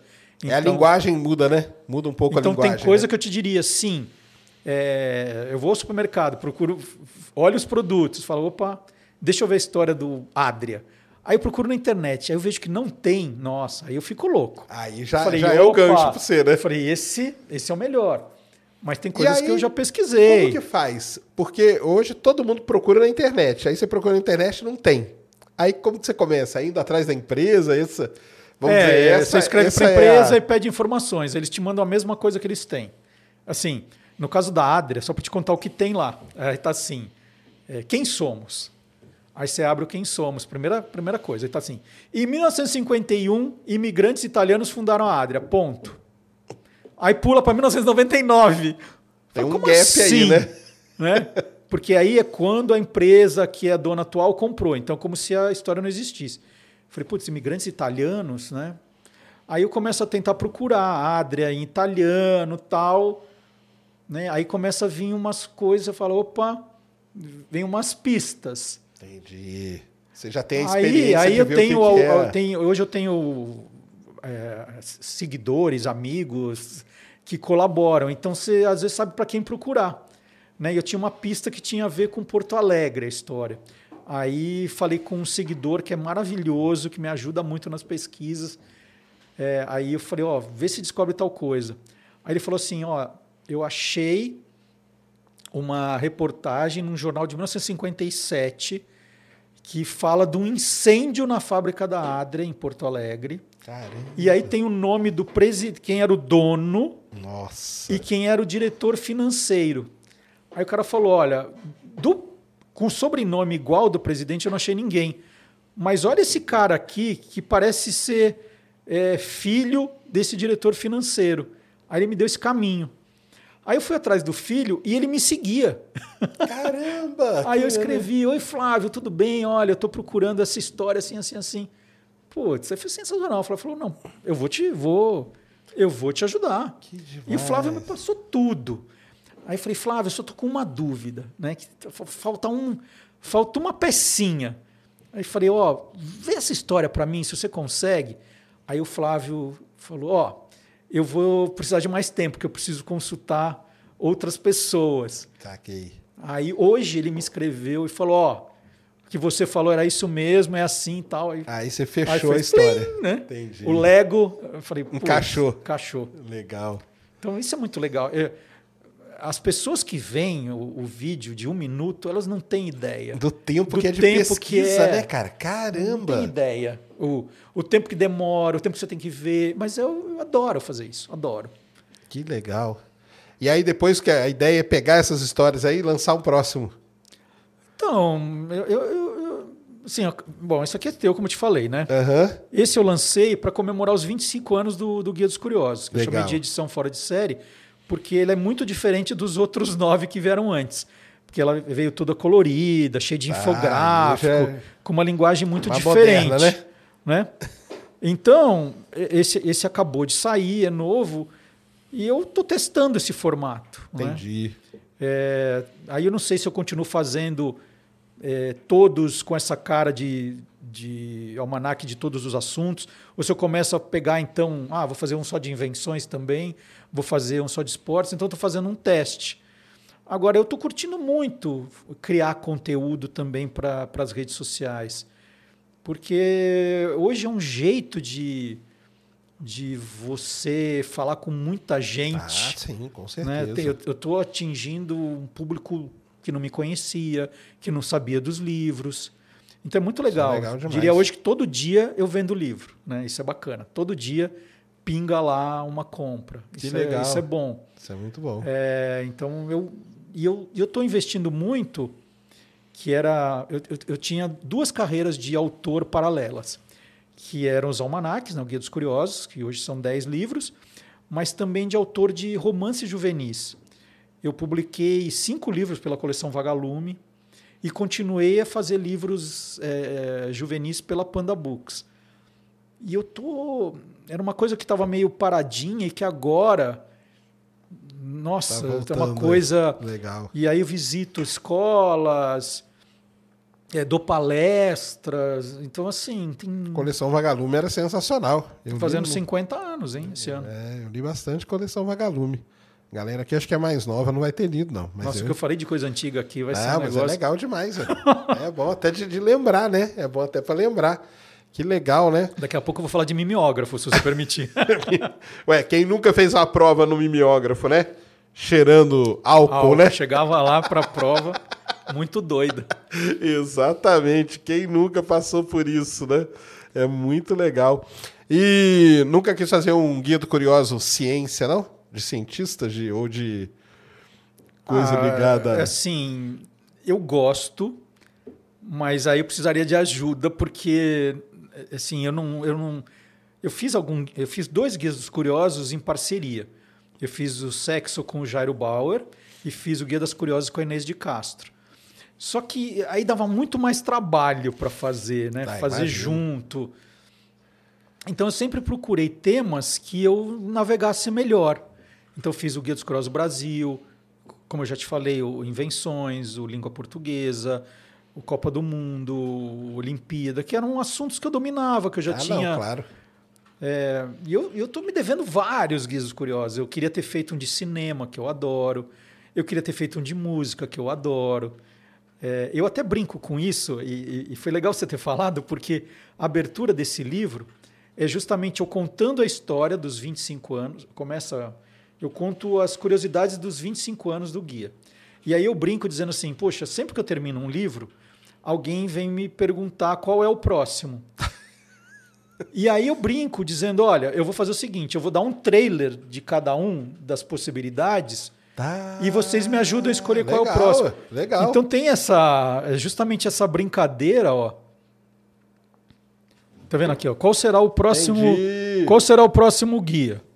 Aí vem a flecha e aí começa cinema, aí tem todos os Ah, tá. Aí Os você itens- um pouquinho de cada, de cada um. É, aí era um jeito de brincar com temas que eu não trabalhei ainda. Entendi. Então tem cinema, né, o futebol. Eu nunca fiz um de futebol, fiz de Copa do Mundo. Aí tem nojeira e bizarrices, dinheiro, dinossauros, línguas. Ó, dinossauro é maneiro, hein? Mas você vê, ó, ciências eu passei longe. Se bem que dinossauro tem uma galera aí que não, não pode entrar numas curiosidades meio esquisito. do T-Rex vegano, né, galera? É. Aí eu fiz essa, essa brincadeira justamente para dizer, ó, eu tenho um monte- um monte de tema na cabeça, mas eu não sei qual eu vou fazer agora. É porque se você pegar cada tema, né? Tem um, um setor, digamos assim, só de curiosidade, né? Cada então, mas dá para né? fazer curiosidade de tudo. de tudo. É, eu lembro que uma vez eu fui contratado por uma rede de supermercados que tinha uma revista e eles falaram assim: olha, a gente quer uma série sua, nós vamos publicar todo mês com curiosidade sobre frutas. Então a gente vai pegar qual é a fruta da época Ah, da estação. Da estação. Da estação, aham. e você faz lá quatro páginas sobre a fruta. Eu falei, cara, vou fazer esse negócio. Né? Achava que. E foi uma delícia fazer, porque uma coisa vai puxando a outra. Você começa a falar do, do morango, por exemplo. Aí você fala da boneca moranguinho, fala do Strawberry Field, aí você vai, vai vendo. É muito legal, porque é- uma coisa vai puxando Ah, a sim, outra. claro, claro. Aí você exerce a coisa da curiosidade, e isso vale para qualquer coisa. Qualquer coisa. Eu acho isso aí sensacional mesmo. Eu acho sensacional. E no, na, na parte aí que eu mais, que, que é astronomia, na parte astronáutica tem muita curiosidade, cara. Nossa. Ainda mais histórica e coisa que você não acha. Esse é que é legal. Que tem muita coisa que você não encontra. Ou que tá em livro e não, não tá na internet. É muito assim. É, praticamente não tem mesmo, entendeu? Algumas viagens, algumas Você nunca missões. arriscou de escrever isso, Sérgio? Cara, nunca arrisquei, cara. Eu não sou. Eu acho que não é a minha vibe na escrever. Você ganhava nota 10 na ECA quando você estava lá. Lá eu- é porque foi autoavaliação, né? mas, o mas tem missões que não aconteceram, entendeu? E tem uns, uns negócios assim muito legais mesmo. É, talvez aí, ó, fazer um guia dos curiosos. E sabe que, assim, eu, eu, eu, eu, eu não, eu tô longe de, de entender. O que, eu vejo cada pessoa que eu entrevisto que entende e fico assim, né? Mas uma das, um dos passeios mais legais que eu já fiz foi justamente para a NASA lá. Ah, não, isso é um aí- parque de diversões, é, Mas é sensacional. É, claro, É espetáculo. sensacional, assim. Você pegar aquele, aquele galpão com aquele foguete daquele tamanho. É, o Saturno 5 ali, Nossa. verdadeiro, que não, que não voou, né? Que fica lá em Aquilo é exposição. maravilhoso. Ah, não. Passeio da NASA, aconselho todo mundo aí, galera. Quando você for para Orlando, esquece a Disney. Vai para a É. NASA. Muito melhor, entendeu? Belo passeio. Se bem que o Walt Disney era um cara muito ligado a essa coisa espacial, né? Ele era. o e sonho um, dele era um tremendo Marte. visionário, né? O sonho dele era. Ele era muito amigo do Werner Van Braun. Os dois eram muito amigos. Muito amigos mesmo. Tanto que os dois tinham o mesmo sonho que era ir para Marte. Que bacana isso. Que depois o Werner, quando, a- quando acaba o programa Apollo. Deixa eu contar uma curiosidade, né? Por favor. Quem sou eu? Quando acaba o programa Apollo, a NASA tinha duas opções: ou ir para Marte ou investir no ônibus espacial. Como o ônibus espacial era um projeto que veio lá das Forças Armadas, do, do- da, da Força Aérea Americana e tudo, a NASA vai para aquele lado. E o Werner Van Braun diz, a lenda, né, que ele entra numa depressão profunda por conta disso, que ele falou, caramba, eu vim aqui, fiz história, pousei o homem na Lua, agora é a hora da gente ir para. Lá em 1970, hein? Ele queria ir para Marte já, e a NASA escolhe para fazer o ônibus espacial, aí ele entra numa depressão e tal, e morre. Por... Dizem que morre, morreu por conta disso, desgosto, entendeu? Que ele não conseguiu levar a... o sonho dele. Adiante. O sonho dele não era ir para a Lua. Ele foi para a Lua porque era a corrida ali para quem chegava na Lua. Sim. Mas o sonho dele sempre foi para Marte. Tanto que ele fazia muitas reuniões com o Walt Disney para eles decidirem como que ia ser a nave, tudo e tal. E aí cortaram. Já pensou? 1970 já podia ter tentado ir para Marte. ó. Fabuloso. É legal pra caramba. Fabuloso. É, essa história aí da, da é, a exploração espacial, né? Tem muita história que, se, que você cavar ali, você começa a achar Eu adoro da água lindóia, né? Que... A água lindóia A é água- sensacional. A água da água lindóia, lindóia- o- o- um dos caras esteve aqui. O Travini que esteve aqui. Água lindóia. Nossa, con- conta aí pra galera, pessoal. É que a água. a- isso é, um- é uma história que na cidade se conta muito. Que a, a- NASA né, comprou a água lindóia e, e- e seria- teria sido a água que foi levada para a Lua. A, a única prova que tem é o recibo que a água foi comprada. O que foi feito com a água ninguém sabe. Mas para o que Mas se foi. conta em águas de lindóia é que é aquela água, justamente por, por toda a pureza dela, que foi levada para a Lua. E todo mundo na cidade guarda esse recibo, né? Todo mundo tem uma cópia desse recibo. Tem. Você chega em Lindóia, para quem você pergunta, chega no bar, tá, ó, aqui. todo mundo tem esse. É uma foto da água daquela época, Isso. garrafinha, e um recibo, E o recibo que a do- NASA comprou. Que a NASA comprou. Mas é, falam que é, é verdade mesmo. Porque para aí a NASA pesquisou no mundo inteiro, começou a pesquisar, não, o que que ela... Ah, precisa levar água para os astronautas. Ah, mas não pode ser qualquer água, tem que ser uma água com uma qualidade excelente, que não estrague. Eles não sabiam, né, como que ela ia se comportar no espaço, né? Sim. E aí acharam aqui a água, a água de Lindóia. E levou. E foi legal demais. Então, assim, nessa parte aí espacial tem. Nossa, você entra nisso aí, cara. Tem umas histórias sensacionais. Principalmente dessas antigas aí. Até das novas, né? Até das novas também é uma, é uma área muito, muito É, eu legal. gosto bastante. Então a parte que você mais gostou de fazer foi essa parte da língua portuguesa, do. E o cinema, por que, que não. não- Ficou, foi, ficou na lista, né? Então, aí, aí começa a entrar naquele aquele negócio que aí a gente começa a ter o Google, as pessoas começam Ah, a pesquisar. sim. Então, é, Fica mais difícil de achar o tema que não vai ter tan... É isso, É, né? aí, aí você fala assim, bom, o- será que vale a pena fazer, seguir esse formato? Entendi. E aí eu demorei muito para achar esse outro formato. E eu estava também numa época que eu, eu queria escrever mais os romances juvenis. Ah, tá. E eu, eu, eu, eu- agora estou escrevendo bastante. Agora, a pandemia, então, o que eu publiquei de livro foi uma loucura. Ó, que. Porque eu ficava em casa escrevendo, era um, era um jeito de me manter ocupado, sem ficar pensando em bobagem. Então, en- via concurso literário eu entrava, tinha projetos meus que estavam parados há 10 anos, eu retomei ficou muito bacana. É, aí tinha um livro que eu tinha lançado um pouquinho antes da pandemia, que foi o primeiro livro a falar de fake news para crianças Ah, isso aí é interessante. que é o Esquadrão Curioso Caçadores de Fake News. Então tinha lançado um, um pouco, pouco antes e o, o livro hoje, hoje é o meu carro-chefe, assim, é o livro que eu mais vendo, que as escolas adotam. Ele já está na oitava reimpressão. É de fake news para criança. É, porque é uma historinha, né, que se passa numa escola, tem quatro garotos que formam fazem um trabalho de escola e formam um esquadrão para falar sobre fake news. E no bairro tem um sujeito lá que não quer que essas crianças atrapalhem, que é o Fake Nilson, que é o vilão. E aí nessa brincadeira, né, com humor, tal, as crianças vão enfrentando o vilão até o desfecho. Porque na verdade esse cara era do bem, mas ele virou do mal, tal, tem toda uma explicação. E esse livro ele pegou muito depressa. Ele assim virou começou a ser adotado por, por escolas que precisavam ensinar educação midiática para as crianças. Com certeza. Então foi muito rápido. Aí começa a pandemia, né? eu- aí eu parei de visitar escolas para falar do livro, aquela coisa toda. E aí sai um edital do consulado americano para falar sobre justamente educação midiática. Aí eu inscrevo um projeto de um podcast sobre o livro. Aí eu recebo uma bolsa e foi ótimo também. Trabalhei nisso durante a pandemia, é, com atores excelentes, tudo gente que dubla filme da Que Disney. legal. E aí eu, eu escrevi os roteiros, fiz as, fiz as entrevistas com jornalistas, como se as crianças, como se as crianças estivessem perguntando. Entendi. Ficou um negócio super bacana.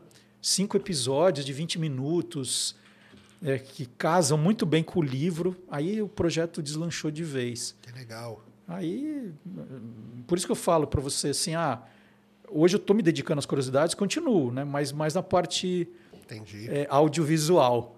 Ah, não. E, certeza. mas eu estou adorando escrever essas histórias. Escrevi uma sobre dinossauros que está para sair, Ah, um é? romance juvenil Ah, que legal. que se passa em Monte Alto. Você já foi em Monte Alto? Ou você não? Sim. Monte Alto é a terra da minha mãe. Eu sempre passei as minhas férias lá. Então eu conheci aquele museu do, de paleontologia de trás para frente. Sim, é é bonito pra caramba. Aí a minha, minha história se passa lá dentro do museu de Ah, paleontologia. é? Ah, que legal. Tipo uma história no museu. De uma noite no É. museu. Nesse caso foi uma, uma manhã. Amanhã no museu. Que legal. E na época que você trabalhava lá nas revistas e tal, que era um mundo totalmente diferente, falando do negócio de fake news, como que era? A fake news demorava mais pra espalhar também, né? Era É, mais difícil? o- Tinha, né? Sempre Então, quando, teve? quando eu fiz o- esse Esquadrão Curioso Caçadores de Fake News, eu até explico isso. fake news existe há muito tempo. É coisa assim, de 200 anos. É, se brincar até mais, desde que o É. primeiro ser humano encontrou com Então, o outro já então por começou, exemplo, você né? tem eh, exemplos em, em jornais americanos de que falavam que um candidato à presidência tinha morrido. E, do tipo assim, né? Só que naquele tempo, vamos dizer, um jornal do, do interior da Pensilvânia publicava isso, ele atingia o quê? 30, 40 pessoas, né? 100. E pronto, acabava ali. E, por isso, fake news tinham um poder de destruição muito menor.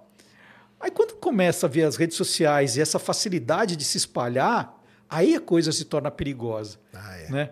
Porque Com hoje, certeza. se você inventar uma coisa aqui agora, se a gente. Vamos. Né, imagina, Inventa. o, a, uma- inventa imagina a Guerra dos. Mundos agora. Então, isso que eu ia falar. Você acha que a Guerra dos Mundos era uma fake news? Total. Era. Total. Né? Porque É foi, porque era uma fake, mas é que não era. Mas não foi contado que era uma, uma ficção. E tanto é. É. que as pessoas fugiram de casa, Fugiram de deixaram casa. casa aberta, Exatamente. fugiram. Mas eu acho que tinha uma certa inocência. Pode ser. Ele não tinha tanta maldade no.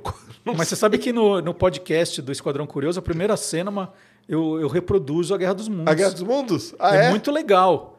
Né? Porque os atores tal, eles, eles, Eles fazem. eles fazem o comecinho. Eu peguei o- o- uma parte do roteiro.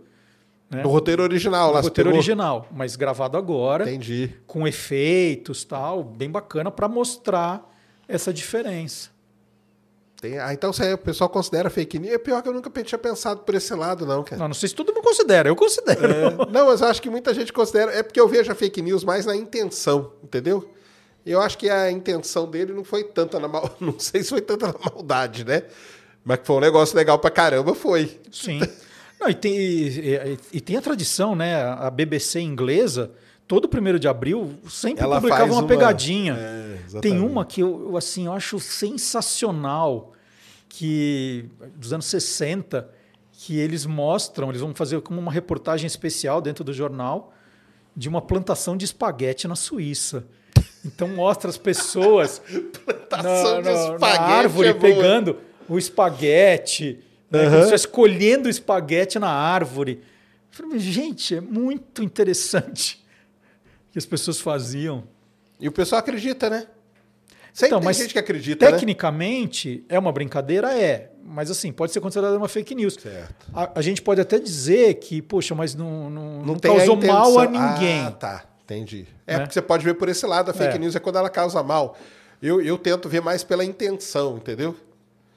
Porque tem gente que divulga fake news pra. Ah, sim. pra- hoje que virou. com a maldade, né? Sim, Na hoje- maldade mesmo. Hoje, Hoje cê- virou isso, Você né? sabe que é mentira, você criou um fato mentiroso e divulga que é para causar problema. É. Porque Meio alguém- embolado ali no meio. Alguém né? está ganhando com isso, né? É, mas é, com Mas certeza. é isso.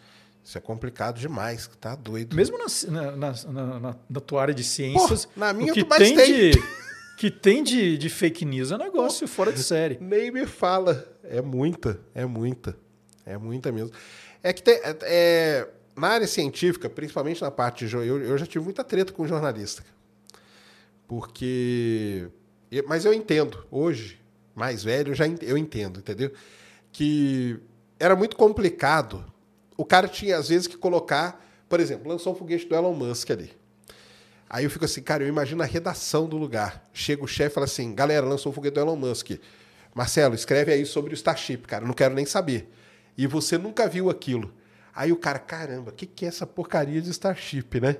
Que eu vou ter que escrever, porque tem que postar, porque é o hype, que é o momento e tal, né?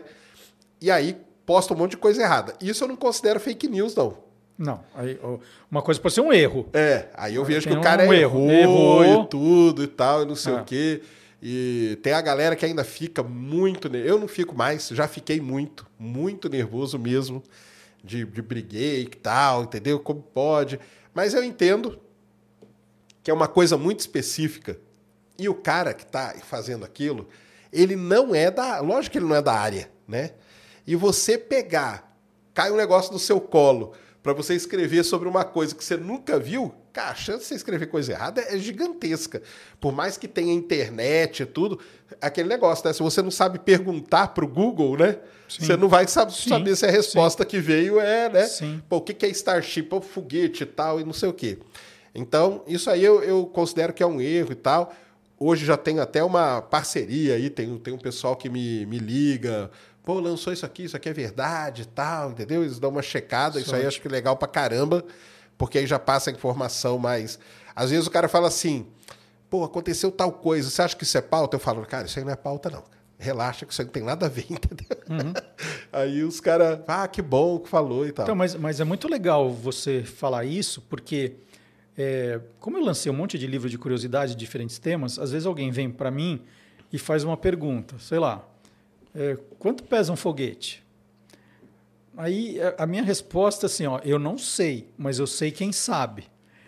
Que eu acho que o trabalho do, do jornalista é muito isso, porque é, de verdade, a não ser um, um- um cara que seja muito específico de determinada área, Ah, que estudou mais, ele pode ter um conhecimento maior para escrever sobre determinado assunto. Claro. Mas o tempo todo nós temos que ter um conhecimento meio generalista. Geral. É, exatamente. Então, é como você falou, é, quantas vezes, hoje eu posso estar fazendo numa redação, é, num jornal, por exemplo, hoje você está escrevendo sobre é, o foguete, amanhã você está falando sobre política, amanhã você tem que falar sobre entrevistar um economista, e você tem que ter um, um mínimo de conhecimento de tudo para ser um bom jornalista. E aí, em determinados momentos, você tem que pedir ajuda para quem sabe. Quem é da área, Né? né? Quem é da área. Exatamente, é. Então acho que isso é muito importante. E hoje, eu acho que o meu melhor, o maior patrimônio é eu saber para quem eu procuro. quem perguntar. Então, por exemplo, quando eu estou te contando o negócio da, da Adria, puxa, descobri alguém que trabalhou ah, lá, tal, é a melhor fonte que existe, Claro. né? É, então, é, é bacana quando as pessoas entendem que o, o, o que o jornalista tenta ser é um facilitador. Porque assim, eu não sei. Se você me cont- começa a contar uma história, eu falo, putz, eu não faço a menor ideia. Mas quem vai ler também não tem. Então eu tenho que tentar entender o que você está contando.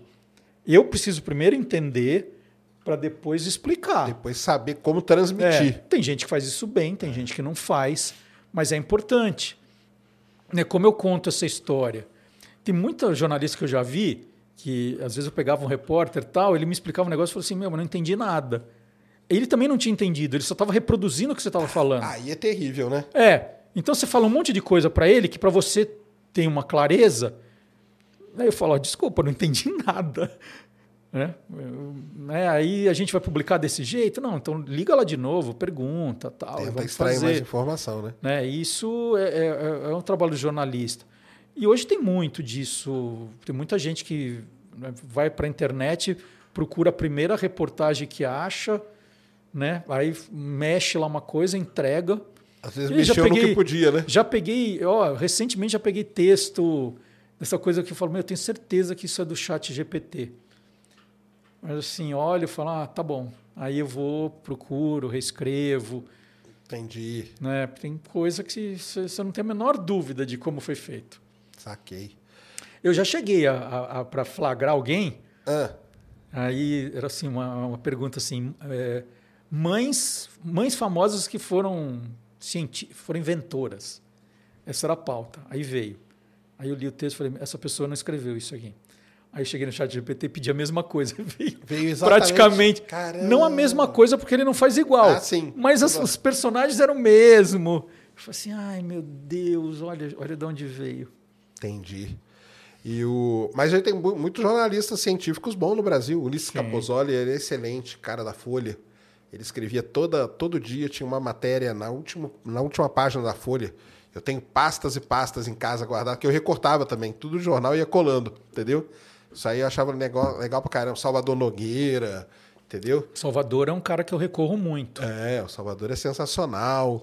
O Cássio, tem uma galera muito boa. O, pró- o próprio Iberê, né, que também é, da, da- é jornalista e tudo, né, do. Manual do Mundo.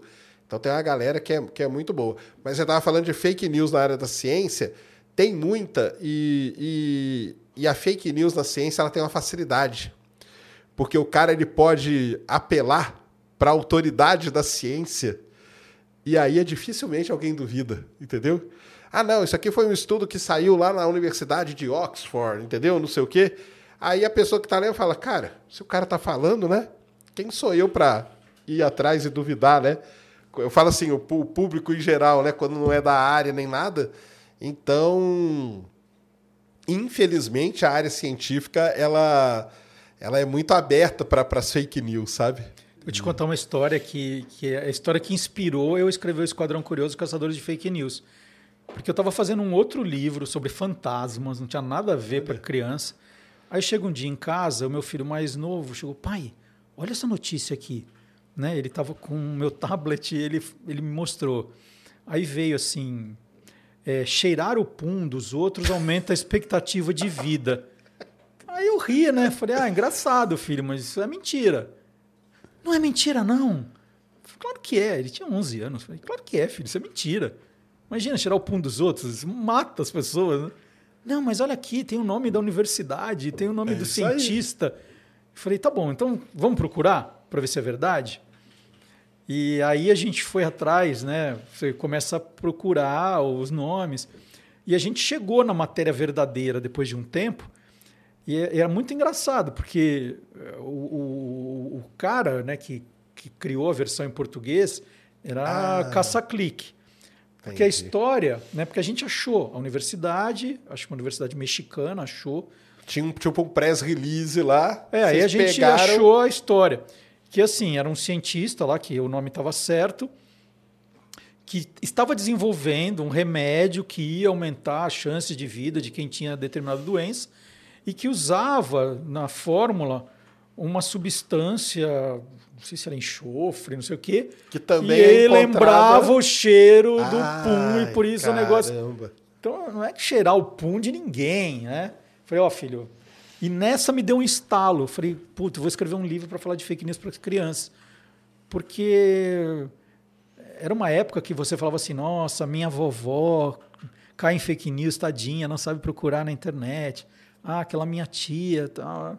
Não, as crianças estavam sendo vítimas direto de fake news, mas assim. E eu via pelo meu filho, né? Falei, nossa, olha só o que ele anda aí lendo. Tem o né? estalo, né? É, é, aí... é, tem esse perigo mesmo. Isso aí é um negócio perigoso. Porque o cara, quando ele traduz e tal, ele quer pôr um título chamativo, né? E aí, só que desvirtua totalmente a negócio, né? A gente sabe que tem que ter um título chamativo, não tem como, né? Mas então, mas aí pode... é um título que não é verdade, né? Exatamente. Aí... Que é o tal do clickbait, né? Que a gente fala, né? É isso. Porque tem o clique, eu falo que tem o clickbait do bem e o do mal. Entendeu? Então o do bem que você tem que jogar o jogo, né? É o uhum. jogo aí da, da, da, da, internet, é esse, né? Não tem. Você tem que se destacar de alguma forma para alguém clicar nas suas coisas. É, eu lembro de, uma, de umas coisas atriz cai do penhasco, não sei o que. Que você, é, você abre? Você atriz búlgara, não sei o que. Pô, atriz búlgara. É assim mesmo. Isso foi uma mudança radical da época de vocês lá na, nas Totalmente. Não, não totalmente. tinha isso, você não precisava também, né? Não, primeiro que, é, como, eu, como eu te falei, né, uma revista, a gente demorava muito, às vezes, para publicar uma coisa. Então, às vezes, você descobria um negócio, né? Imagina, numa revista tinha uma coluna chamada De Primeira. Então eram, vamos dizer, notícias que tinham que resistir por dois, três dias para sair como notícias exclusivas. Hoje, é, se você tem uma notícia, você já tem que ir publicando. É. Você pega o jornal do dia seguinte, eu ainda sou leitor de jornal, porque eu adoro recortar algumas coisas ainda para guardar que eu, eu, sou mais organizado com as coisas que eu recorto ah, é, do, que, do, que, os links que eu guardo. Lógico. Link que eu guardo, eu nunca sei onde eu pus. Mas as pastinhas com recortes eu guardo. Então, mas eu pego o jornal de manhã assim e falo assim: já li, já li, já li, já li, já li, é. já li, já li. É terrível, né? O jornal de. Como que é que tem? Até aquela música né, que fala, né? O jornal de hoje é, eu não sei o quê, né? tem uma relação que eles fazem. Né? O jornal e, de hoje é passado pra caramba, né? E assim, e, e, não pode esperar um minuto. Eu, eu, eu, eu fui chefe da Mônica Bergamo, que é colunista da Folha, e de vez em quando a gente sai num grupo para almoçar. Né? Algumas pessoas que trabalharam juntas. A Mônica trabalhou comigo na Veja São Paulo, trabalhou comigo na Playboy, e a gente se vê. Aí tá no almoço, né? A Mônica tal, de repente toca o telefone dela.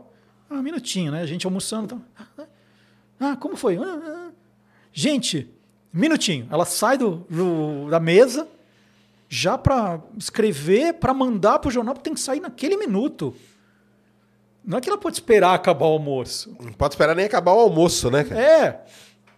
Aí teve um dia que é, a gente tava lá e ela sumiu. Sumiu, porque eu nem lembro, foi uma notícia recente. Aí a gente foi fazer uma foto de quem tava, né? A gente, ah, vamos chamar a Mônica. Eu falei, não. A Mônica, tecnicamente, não veio nesse almoço. Ela não estava aqui com a gente. Vamos fazer só nós. Né? E é isso. É, é Esse essa- hard news, né? então, lógico, o, o jornal do dia seguinte, não- obviamente, não pode ter nada guardado. Porque senão alguém publica antes que você e te. E- Passa na sua frente, é. né? É isso mesmo. Então, imagina o tempo na placar que a gente pegava uma informação na sexta-feira para sair na terça. Então, você tinha que ficar lá com aquela cara de paisagem. "Ai, ninguém vai descobrir isso, ninguém vai descobrir, porque vai. É louco isso. Mudou Entendi. demais. Mudou demais, né? O ritmo mudou, né? Mudou. O ritmo mudou, virou um ritmo muito mais alucinante, né? Mas aí, e- porque assim, tem esse lance dessa, da- do hard news, né? Que é toda hora e tal, mas aí tem os textos mais trabalhados, né? Vocês chamam de quê? De crônica, de, de ensaio, sei lá? Ah, depende. Você pode chamar de. Assim, a gente fazia reportagens de fôlego. Eh, Eu fiz, por exemplo, um- um- uma grande matéria para Playboy que era a história do Cutralhe, o rei da laranja. Cutrale, daquele suco. É, os caminhões Cutrale que você vê É. pela estrada. O José Cutralhe, que era o dono, ele não, não dava entrevista de jeito nenhum. Caramba! E aí a minha missão era fazer um perfil dele e sabendo que poderia ele não poderia falar comigo. Então, conseguiu o que eu falar com ele? Então, vou te contar, Vai né? lá. Eu, eu passei um mês no interior de São Paulo visitando é, fábricas de suco concorrentes, gente de fazenda que vendia laranja para ele. Então, fui pegando as informações, fui construindo um perfil dele sem falar com ele. Né? Falei, bom, agora eu já tenho elementos suficientes. Já tinha entrevistado 30 pessoas, né? Então, um me falava isso, outro isso, e fui construindo a história. Então, eu sabia da história dele pelos outros. E aí eu soube que numa cidade ali, é, meio do nordeste do, São Paulo, ele ia receber o título de cidadão da cidade. Aí eu descolei um convite para mim. Olha Então só. eu fui na Câmara Municipal, ele lá sendo homenageado, fazendo discurso, e eu só tomando nota do que ele falava tal. E aí teve um, um coquetel depois. Aí ele estava lá, cumprimentando todo mundo e tal. Eu falei, bom, é agora. Agora é a chance. Agora é a chance. aí encostei, né? Ah, parabéns pro senhor, tal, não sei o que. Ah, muito obrigado. Aquela meia dúzia de. Falando nisso, Falou assim: olha, eu queria me apresentar. Eu sou Marcelo Duarte, eu sou repórter da Playboy. Eu estou há um mês conversando com pessoas sobre a sua vida. Né? Aí ele já. Já assim, assustou. olha, eu tenho material suficiente para escrever uma matéria sobre o senhor, mas eu acho que seria muito importante entrevistá-lo. Aí ele chegou e falou assim: Eu não vou conversar com você. É, conversa com o meu assessor, vê se ele pode te ajudar. Deu a mão para mim e sumiu para a festa. caramba. Né? Aí tentei chegar perto do filho, tal, mas aí eu já estava meio, já estava marcado. Aí falei com o assessor, tal, ele falou: "Tá, me procura em São Paulo e a gente vê". Aí escrevi para o assessor, tal, tal, tal. Depois de muita negociação, ele falou: "Olha, eu sou que eu falei, tudo que eu tinha, com quem eu tinha entrevistado, que eu ia escrever". Aí ele falou: "Olha, o seu Cutrale disse que não vai conversar com você, ele não dá entrevistas, mas ele disse que o que você tiver de dúvida para você mandar que eu eu, eu, eu digo para você. Então, tinha meia dúzia de dúvidas né, de tal coisa, e ele me respondeu algumas coisas, nada. Mas eu fiz um perfil muito bacana. Então, também é um dos poucos registros da história do José Cutrale que, que você encontra. E não conseguiu entrevistar mesmo. Não, conversei com ele dez palavras ali. Entendi. Aí eu ouvi um pouco do, do, das, que as pessoas falavam para ele. Então eu tenho essa ambientação, eu conto essa história, mas entrevista, sentar como a gente está fazendo assim, não. Entendi. Que coisa, né, cara? Por que que será que tem uns caras que não falam assim, né?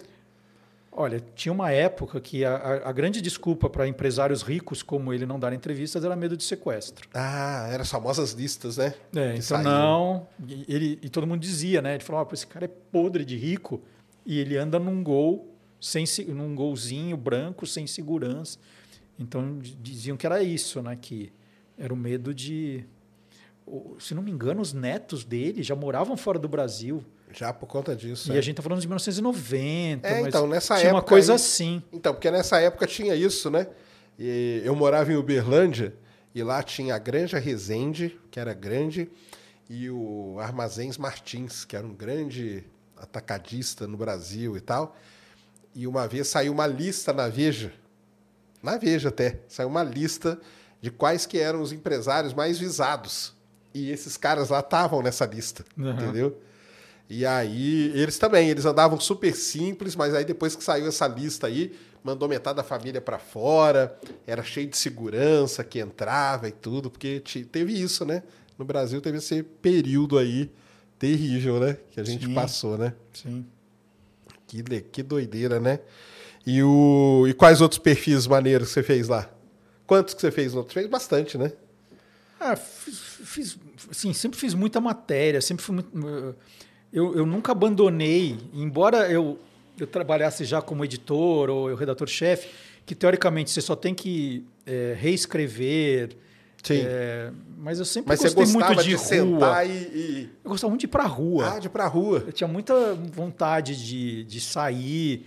Eu até brincava, falei, nossa, eu conheço São Paulo como pouca gente conhece, de, de ir para os Que lugares. legal. Fiz umas, umas coisas muito legais, né? Teve uma, uma época que, que resolveram fazer uma- um guia que era baseado numa reportagem que saiu na New Yorker, né? Porque é, é, como não tinha muita internet, a gente, assim, o brasileiro tinha essa mania de copiar muito. A gente recebia as revistas de fora, então todo mundo folhava as Aquilo revistas. ali "Ah, era a ideia, né? é, olha, eu tive uma ali, ideia, né? tive uma ideia. Aí, aí era muito engraçado isso aí, porque era é, verdade, você pegava mesmo. E aí chegou uma New Yorker que era assim, onde comprar o que é difícil.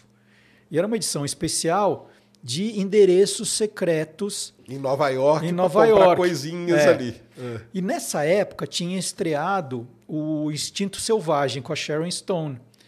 E quem vai lembrar do filme, é, tem lá uns assassinatos com furador de gelo. Sim. Então, aí Era o, a peça da vez, né? é, aí o, o meu chefe Carlos Maranhão falou: Pô, vamos fazer uma especial baseada nessa da New Yorker. É, vamos fazer. Deram um mês para fazer, mas tenta achar onde tem um furador de gelo em São Paulo, que isso vai ser o principal da, da reportagem. E aí, como era uma edição muito grande, né, porque a gente ia fazer a edição inteira, é, ele escalou eu e um outro repórter, o Alfredo Gawa, que a gente era amigo de faculdade e tal, e a gente saiu atrás. Puta, foi sensacional, porque a gente foi pra rua, meio assim, entrava em loja para tentar descobrir uma um negocinho. Aí a gente fazia umas listas, falou, "Pô, o que você acha? Vamos procurar onde vende fogão a lenha em São Paulo? A gente punha, vamos. E a gente saiu na doideira e não achava todo furador de gelo. Né? E procurando. Ah, onde tem lá, ó, perto da estação da luz, tem uma rua que só vende coisa para restaurante. Aí eu fui lá, falei, meu, eu achei um modelador de coxinha, né? Que era uma, uma coisa que você fazia 40 coxinhas ao mesmo tempo. vez. Eu achava umas coisas. E o furador de gelo, nada. Nada, nada. Caramba. Bom, aí eu sei que a gente fez a edição, acho que era 40 páginas. Foi um negócio lindo, lindo, assim. Muito legal. Era, era uma edição que muita gente deve ter guardado na época. E, putz, eu falei, gente, isso a gente tem que fazer todo ano. Ficou muito bom. E sem o furador de gelo, tá? Sem o furador. Nunca achou. Nunca achei. Aí eu, eu falei assim: no ano que vem eles vão me pedir para fazer isso de novo. Aí eu já vou ter uma ideia. Tudo que for me aparecendo, eu vou, Eu vou guardar, guardar. Porque o ano que vem, metade do trabalho está pronto. Então, alguém vinha assim: ó, eu tenho um lugar que vende mini pônei. Eu falei: opa, isso é bom. Aí guardava na pasta. Ah, olha aqui, tem o sei lá, o cara que conserta escafandro. Ah, põe lá. Aí eu comecei a ter uma pasta, né? Aí chegou no ano seguinte, eu falei, vamos fazer aquela matéria de novo? Ah, não, muito trabalho. não, não, não. Eu falei, pô, já tem tudo aqui, né? Aí eu saí da, da, da Veja São Paulo. E aí tava falando, o que eu vou fazer com esse material, né? O que eu vou fazer com esse material? E era, não parava de crescer, porque eu continuava guardando. Guardando, né? Então, onde consertar carro antigo, onde não sei o quê. Aí eu tive um estalo de fazer o livro Os Endereços Curiosos de São Paulo. E aí foi- também foi uma coisa muito legal na minha vida, porque esse livro, esse livro foi assim, todo produtor de televisão, de rádio, tinha que ter um, um livro desse. Então foi um livro, foi o primeiro livro da Panda. Que legal. É, foi um sucesso, assim, foi um sucesso. E aí eu cheguei a ter uma edição com mil endereços curiosos de São Paulo. Foi Caramba. muito bacana. O legal que é isso, né? Que pra você, você, você, você põe um outro olhar na- nas coisas, né? Você fala, pô, isso aqui vou guardar. Um dia eu vou, vai, vai ser É, usado. já vou né? usar. Um dia vai aparecer. Mas agora a melhor da história, Sérgio. Quando a Daiso chega em São Paulo, o que, que eu comprei lá? Um furador de Furador gelo. de. Eu tenho agora um furador de gelo em casa. Eu, eu fui lá, comprei o furador de Entendi. gelo. Agora eu tenho um furador de gelo. Aliás, eu tenho dois modelos diferentes. Olha aí. Agora estou colecionando. Tem que fazer um vídeo contando a história do furador de É, gelo. é né? Verdade, é fazer, ó. verdade. Eu, eu- eu sei onde está, eu vou fazer isso. Faz um vídeo. Bem lembrado, eu Aí, vou ó. contar essa história. Conta a história do furador de gelo, que é maneiro pra caramba. E é interessante demais. O Vitor Albergaria aqui mandou umzão aqui, ó. Marcelo Duarte foi um grande professor de jornalismo, junto com Silvaria. Como você é curioso. Admiro muito. Silvânia Alves. Silvânia, cara. É. Com a Silvânia. É, admiro muito você contar livros e a época da ESPN. Salve Sérgio e Marcelo, legal. É que aí você chegou a trabalhar na ESPN, né? 12 anos. 12 anos. Loucos por futebol, né? Eu entrei. É, é- é igualzinho a minha história com a placar. Eu entrei para trabalhar um mês e, fiquei. ficou. Porque não foi na época que a ESPN estava começando. Não, Não? não. Ah, você já eu foi? até fiz um teste. É assim, é, quando antes da ESPN tinha um projeto da TV Abril, TV, isso, TV, Teve um- TVA, né? Que a gente chamava. TVA, Isso. que era TV Abril, que depois brincou como TV não abriu, porque não aconteceu nada. Ia ter um telejornal à noite. E eu fiquei um mês fazendo piloto disso. A gente ia toda noite lá como se fosse para valer. Caramba. Fazia os pilotos, tal, era um jornal diferente para entrar, não sei se era 9, 10 da noite, e a gente ali fazendo os testes, E né? nunca foi. E não aconteceu nada, acabou, nunca entrou no ar, e aí aquele TV abriu, não sei o que, virou a TVA Esportes, e depois virou a ESPN, Isso. ESPN Brasil. Em 2002, é, a ESPN não tinha os direitos de transmitir a Copa do Japão e da Coreia. Então, o que, que uma televisão de esportes faz? Eles começaram a pensar em produtos para jogar nesses horários. Né? Ah, vamos falar de Copa do Mundo, a gente não tem direito, mas a gente fala de Copa naqueles horários que as pessoas não estão assistindo aos jogos. E eu tinha acabado de lançar uma edição especial do- da revista dos Curiosos que eu fazia na época, uma revista que durou um ano e meio. E eu tinha feito um especial Copa do Mundo. E aí me convidaram para dar uma entrevista para o José Trajano, lá que ele tinha um programa no final do dia. Aí, né, ah, Marcelo, curiosidades, tal. eh, ele fez essa edição, eu fui lá. Aí, estava lá com o Trajano, entrevistando, e eu comecei a contar curiosidade de Copa do Mundo, né, da revista, tal, e ele adorando, eu contando. Aí terminou o programa, naquele dia mesmo, ele falou, pô, gostei, mas foi muito legal, tal. Aí ele falou assim, eu estou pensando em fazer um programa que é Loucos por Copa, Ah, tá. e a gente quer fazer uma mesa redonda, tal, para contar umas curiosidades. Você topa vir, ficar um mês? Era de sábado, ia ser cinco sábados. Venho. Aí você falou, e essa história de um mês eu já ouvi antes. É, olha que é.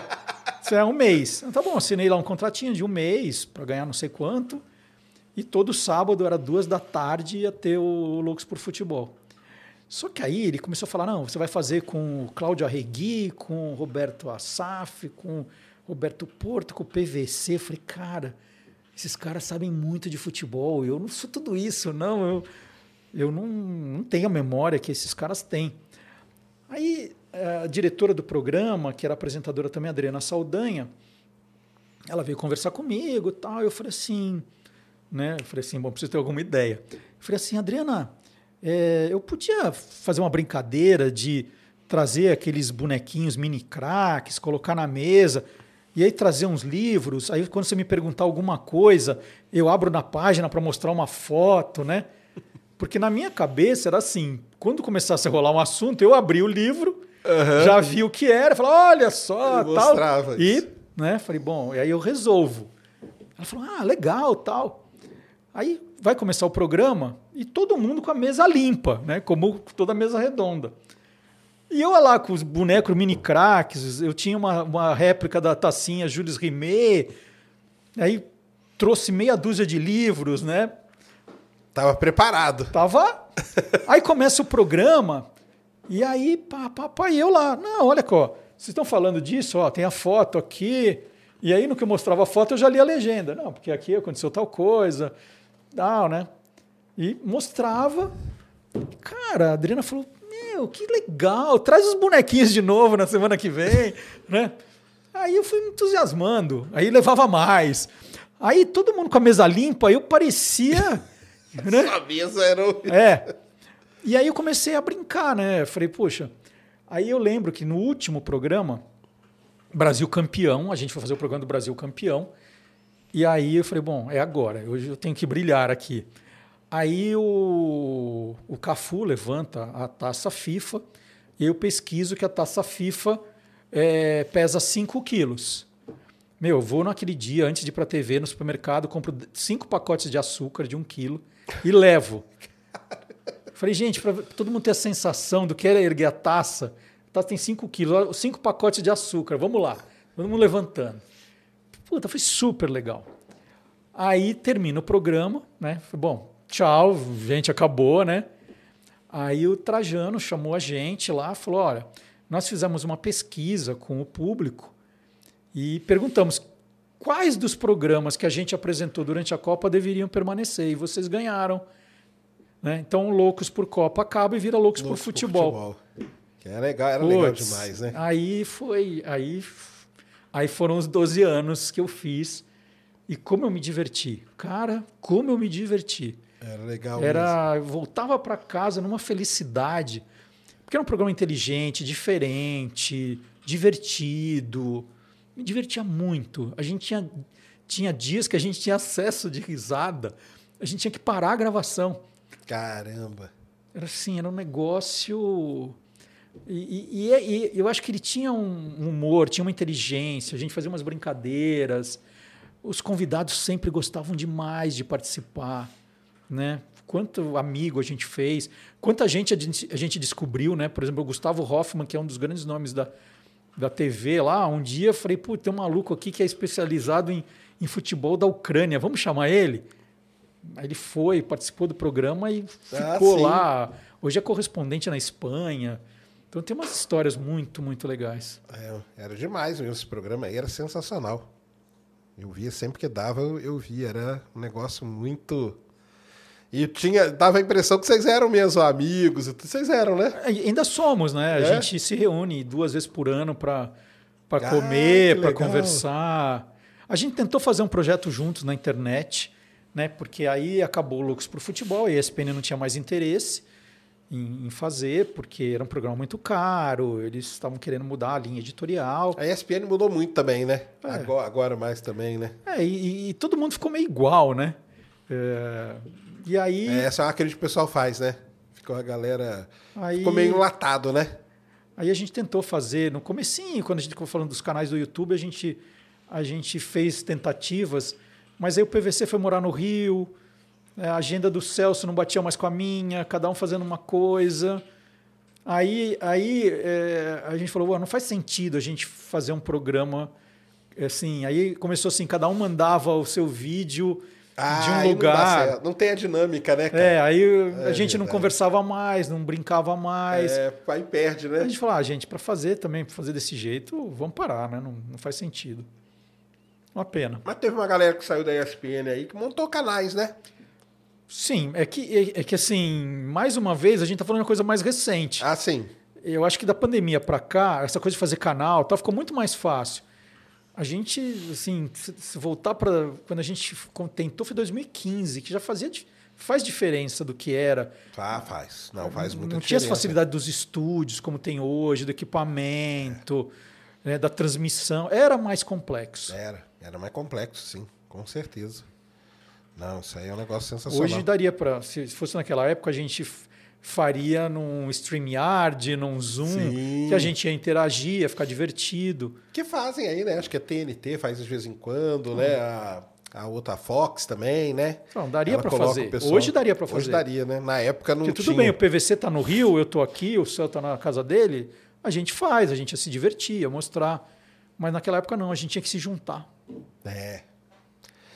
Não, e a química ali, a dinâmica era, né, era outra coisa. E você trabalhou com dois caras muito fortes no esporte, né? O, que, o Juca e o Trajano, né? Sim. E como e... que foi? Ah, excelente, eles eram gente né? boa, Porque assim? eles sempre foram aquela coisa do jornalista raiz, né? Ah, é? Do, do tipo, vamos investigar, vamos fazer, e nós vamos enfrentar, não, não vamos ter medo de fazer.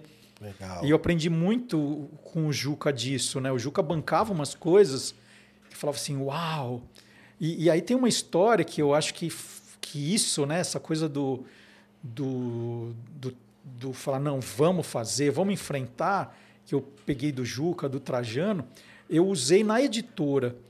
É, quando, eu, quando eu fui para a Copa do Mundo de 2010 na África do Sul, eu comprei numa livraria de Joanesburgo um livro chamado FAL, né, que seria Falta e que era de um jornalista que ficou muito famoso, o Andrew Jennings, jornalista escocês, que peitou a FIFA. Ele era o inimigo número um da FIFA, porque ele começou a revelar os escândalos da FIFA. Entendi. E eu comprei esse livro em Joanesburgo e vim lendo na, na volta para o Brasil, porque esse livro não foi lançado em português, embora tenha sido lançado em vários países. Eu falei, gente, que fantástico isso aqui. Aí voltei para o Brasil, escrevi para o Andrew Jennings, falei, oh, tem uma editora, eu comprei seu livro agora, ali, eu quero editar no Brasil. E ele foi muito bacana, porque ele me facilitou ao máximo a publicação no Brasil. E nós lançamos com o nome de Jogo Sujo. Entendi. E o livro foi um sucesso, porque foi na época que, que de fato, mesmo. estourou o uhum. escândalo da FIFA. A gente foi muito na época. E aí o Andrew Jennings foi chamado para depor aqui na Câmara, ele veio para o Brasil duas, três vezes. É, então, ele estava muito próximo da gente. E aí, a gente estava próximo da Copa no Brasil. Você lembra da confusão que era, não vai ter Copa, não sei o quê. E o Andrew falou assim: olha, eu escrevi um livro sobre novos escândalos da FIFA e tem muitos capítulos dedicados à Copa do Brasil. É, Copa do Brasil não, Copa no Brasil. No Brasil. E aí eu queria lançar primeiro no Brasil esse livro. Quero fazer diferente. Entendi. Na outra vez, o Brasil foi o último, eu quero que vocês lancem primeiro. Eu falei, vamos embora. Né? Manda para cá. A gente começou a editar. E mandamos ver, que tinha que sair antes da, da Copa começar. E tinha uns capítulos geniais, assim, de, de ele falando sobre como é a mutretagem na venda dos ingressos, né? Que você acha que esgota na, na, em uma é, hora, esgota né? muito depressa, é. depois, né? E aí esse era o capítulo 7. Aí quando o livro tá para ir para gráfica, né? A gente já estava com o livro para ir para a gráfica, a gente começou a divulgação dele, porque tudo tinha que correr tinha paralelamente. Que casar, né? E casar ali na Aí Copa. eu falei, quer saber? Eu vou mandar para o Juca o capítulo 7, que é o mais forte do livro. Aí mandei falar, Juca, em primeira mão para você. O Juca pegou, pá, publicou no UOL o, o capítulo 7 com um estardalhaço tremendo. E era um que falava justamente quem eram os caras da FIFA que desviavam ingresso, que vendiam. Caramba! Tal. Naquele dia, a gente recebeu de um baita escritório de advocacia da FIFA um fax em inglês dizendo que eles tomaram conhecimento do livro que a gente ia lançar tal e dizendo que é, que eles iam nos processar, que não sei o quê, blá blá blá. Naquele mesmo dia veio do, da, da, do comitê organizador, com um escritório gigante no Rio de Janeiro, o mesmo texto em português dizendo que, que tomaram conhecimento do livro, que a gente ia sofrer todas as punições possíveis e não sei o quê, porque aquilo não era verdade, blá, blá, blá, blá, blá, blá, blá, blá. Porra, imagina uma editora pequenininha. Meu, se eu pego um, um negócio desse, Comprar acabou, uma... Acabou. Aí liguei pro Andrew, falei, Andrew, tá acontecendo isso. Ele falou, Marcelo, tudo que está escrito aí eu tenho como provar. Tudo, tudo. Tem uma coisa que eu escrevi que eu não tenho um documento, que eu não tenho. Assim, eu te garanto que não vai te acontecer nada. Aí eu falei, putz, tudo que eu aprendi com o Juca, com o Trajano, do tipo assim, Vou meu, eu acredito agora. nele e tal, é agora, vamos fazer. Publicamos, não tivemos ação de ninguém. E se você lembrar, teve um escândalo de um cara da FIFA que foi preso num hotel com os ingressos e tal. Claro. Eram os personagens do capítulo 7. Caramba! Então comprovou, né? Tava Então, tudo ali. Tava tudo ali. Tava tudo ali antes. Né? Infelizmente, o Andrew faleceu, acho que no ano. Eu estou perdendo um pouco a noção do. Acho que foi no ano passado. Mas, eh, assim. eh, Então, para te responder isso, né? Do, dessa coisa que eu, que eu, Que que eu admiro muito, eles, que é a né? coisa do jornalismo investigativo. Investigativo. E atrás da fonte mesmo, né? É, ter então, isso, para mim, é uma- foi uma experiência assim. Tinha que tomar uma decisão que. Falo, gente, isso vai mudar, pode mudar minha vida, né? Eu falei, não, vamos fazer. Não tinha nenhum capítulo da Copa de 98, não? De 98 não, mas 98 eu estava lá e te garanto que Tô essa zoando, história foi bem zoando. contada. Entendi. E o que, que você acha dessa confusão agora aí que tá dando aí com o futebol, cara? Meio que. Você Da- tá das duvidando de apostas? É. Das apostas? é. Olha, desde o começo, quando começou esse Demorou, né? Na verdade, meio que demorou, né? Ou não? Ah, assim, eu, eu, sou, eu sou do tempo da máfia da loteria, né? Eu estava lá atrás na, na placar no tempo da máfia da loteria. Assim, eu não me surpreendo. E, e justamente por estar naquela época, quando começou essa coisa de apostas aqui no Brasil, eu, eu deixei muito claro, né? Tem, tem uma equipe que trabalha comigo no site do Guia dos Curiosos tal. Eu falei assim: nós não vamos abrir para publicidade de, de apostas. Porque vai dar problema isso mais cedo ou mais tarde do jeito que tá, né? Que era uma coisa que, poxa, qualquer pessoa que que visse o que estava acontecendo e falava, vai ter uma hora que vai estourar algum escândalo e eu não quero ter meu nome associado a, a essas marcas. Então a gente é, vetou, né? Naqueles naqueles anúncios. Eles têm um, eles têm muita gente te procurando os sites o tempo todo querendo anunciar e a gente falou que não ia colocar porque eu tenho, eu tenho aquela visão da máfia da loteria, eu sei como era, sabia que ia acontecer. E isso é preocupante, né? E, e acho as punições muito pequenas, né? Hoje fiquei sabendo que o, que o zagueiro do Santos lá levou 12 jogos só de suspensão. Acho, Terrível, acho né, muito cara? pouco. Mas cria em você um negócio assim, pô, aquele cara ali. E, e o foda é que é uns negócios que não dá nem pra você. Então, antigamente você fala, mano, vou fazer um gol contra, É, tal, um pênalti. é muita você cara. fala, opa, mas tomar um cartão amarelo. É, uma faltinha ali no meio É. de campo, né, cara? Cara, aí é muito Lateral, fácil, é muito fácil. fácil, cara. Mas é, é foda que você meio que olha meio assim, pô, será que esse cara não tá fazendo? Igual aquele cara do Palmeiras lá, né? Se bem que ele veio falar que não, né? Que ele virou Mas e você, chutou a bola pra você lateral. como corintiano, lembra daquele pênalti que o Roger Flores perdeu contra o Figueirense, que ele Sim. queria mandar embora o Daniel Passarella? Exatamente. Hoje em dia você fala, não, esse cara tá vendido para algum esquema de sair de aposta, né? para chutar aquela bola naquela altura, né? Ou o Pato aquele dia contra o São Paulo, né? Fala, pô, peraí. Né? Ainda bem que não foi nesse tempo. Fala, não pode ser mesmo. que o cara chutou essa bola desse Não, jeito. pô, não é possível. Mas é engraçado. Agora, o, o- que eu te falei, né? eu não vi o jogo de ontem que eu tava aqui, né, fazendo o programa. Mas mesmo sabendo dessas coisas, continua a emoção, né? Na hora você meio que meio abstrai isso, né? Porque o medo que o pessoal ficou é assim, pô, e agora? Eu meio que fiquei assim, pô, e agora, cara? Tudo que você olhar, você meio que duvida, né? Tipo, esse cara aqui ah, fez essa faltinha aqui, igual aquele cara que deu aquela entrevista, um desses jogadores aí falando, cara, eu ia bater no juiz para ele me expulsar, entendeu? Porque ele não tava me expulsando. Você começa a pensar, cara, caramba, aí qualquer coisa agora você fica meio. É, eu acho que a gente vai começar a olhar para coisas muito estranhas. Teve um jogo aí que o cara deu a saída, passou pro lateral, ele chutou para. É isso aí. Você fala, cara, Que doideira, né? eu acho que a gente vai começar a ficar muito mais esperto para coisas assim. Agora, tomar um cartão amarelo, né? Tem jogador que todo jogo leva um amarelo. Você vai falar o quê? Né? Exatamente, exatamente. E o, o da loteria, como que foi mesmo? Foi na década do quê? de 80, né? 80, 82 que saiu. Hum. Só que, puxa, isso foi rendendo frutos. Eu entrei em placar em 84, a gente estava falando Tava ainda de falando máfia da disso, loteria. Né? Sempre aparecia um caso, alguém que na época não deu entrevista e depois aparecia para dar entrevista. Então era uma coisa que, que durou muito tempo. E depois a gente teve aquele outro escândalo. Na do- Itália, né? Não, teve, Teve na na Itália, Itália. mas a gente teve aqui no Brasil. O de 2000, do Corinthians, que o Corinthians Do aproveitou Corinthians bem. depois- Ainda bem, se aproveitou. Eh, Teve a segunda chance para alguns jogos, né? Que era do, do juiz lá, né? Eu É. esqueci o nome dele agora. Que era do, do árbitro lá, que ele... Eu também. Nossa, eu vi o nome dele. Edmilson. Era Edmilson? Não. Não Ah, vou eu chutar porque não lembro, vou falar bo- eu não bobagem. lembro. Que aí nós jogamos cinco jogos, né? Depois, um de, ganhamos uns que a gente tinha perdido, né? E aí aquilo O ali... Corinthians que fez dois, não foi? Fez dois, eu acho, é. Fez ganhou contra o São dois. Paulo. Eu não lembro qual era o segundo, mas. Aí depois o Betão fez um gol lá, o É. Be- Betão Eterno. Exatamente. Foi contra o São Paulo. Isso aí que salvou o Corinthians. Aquela... E lá na, Ita... lá na Itália era o Paulo Rossi, né? Que estava envolvido, não era? Um dos. Um Por dos. isso quase ele não Como foi para a né, Copa. cara? Quase ele não foi. é, Era para ele não ter ido para a Copa de 82. Ele foi perdoado Se fosse justiça, não era pra ter ido, né? antes. Ah, ele foi perdoado É. pouquinho tempo antes. Galera que não sabe, Paulo Rossi foi o carrasco do Brasil na Copa de 82. Não jogou nada, que não marcou sabe três disso gols. já nem deve estar vendo mais, porque eu falei tanta coisa antiga aqui. Já, isso? ó, já pararam de ver faz tempo.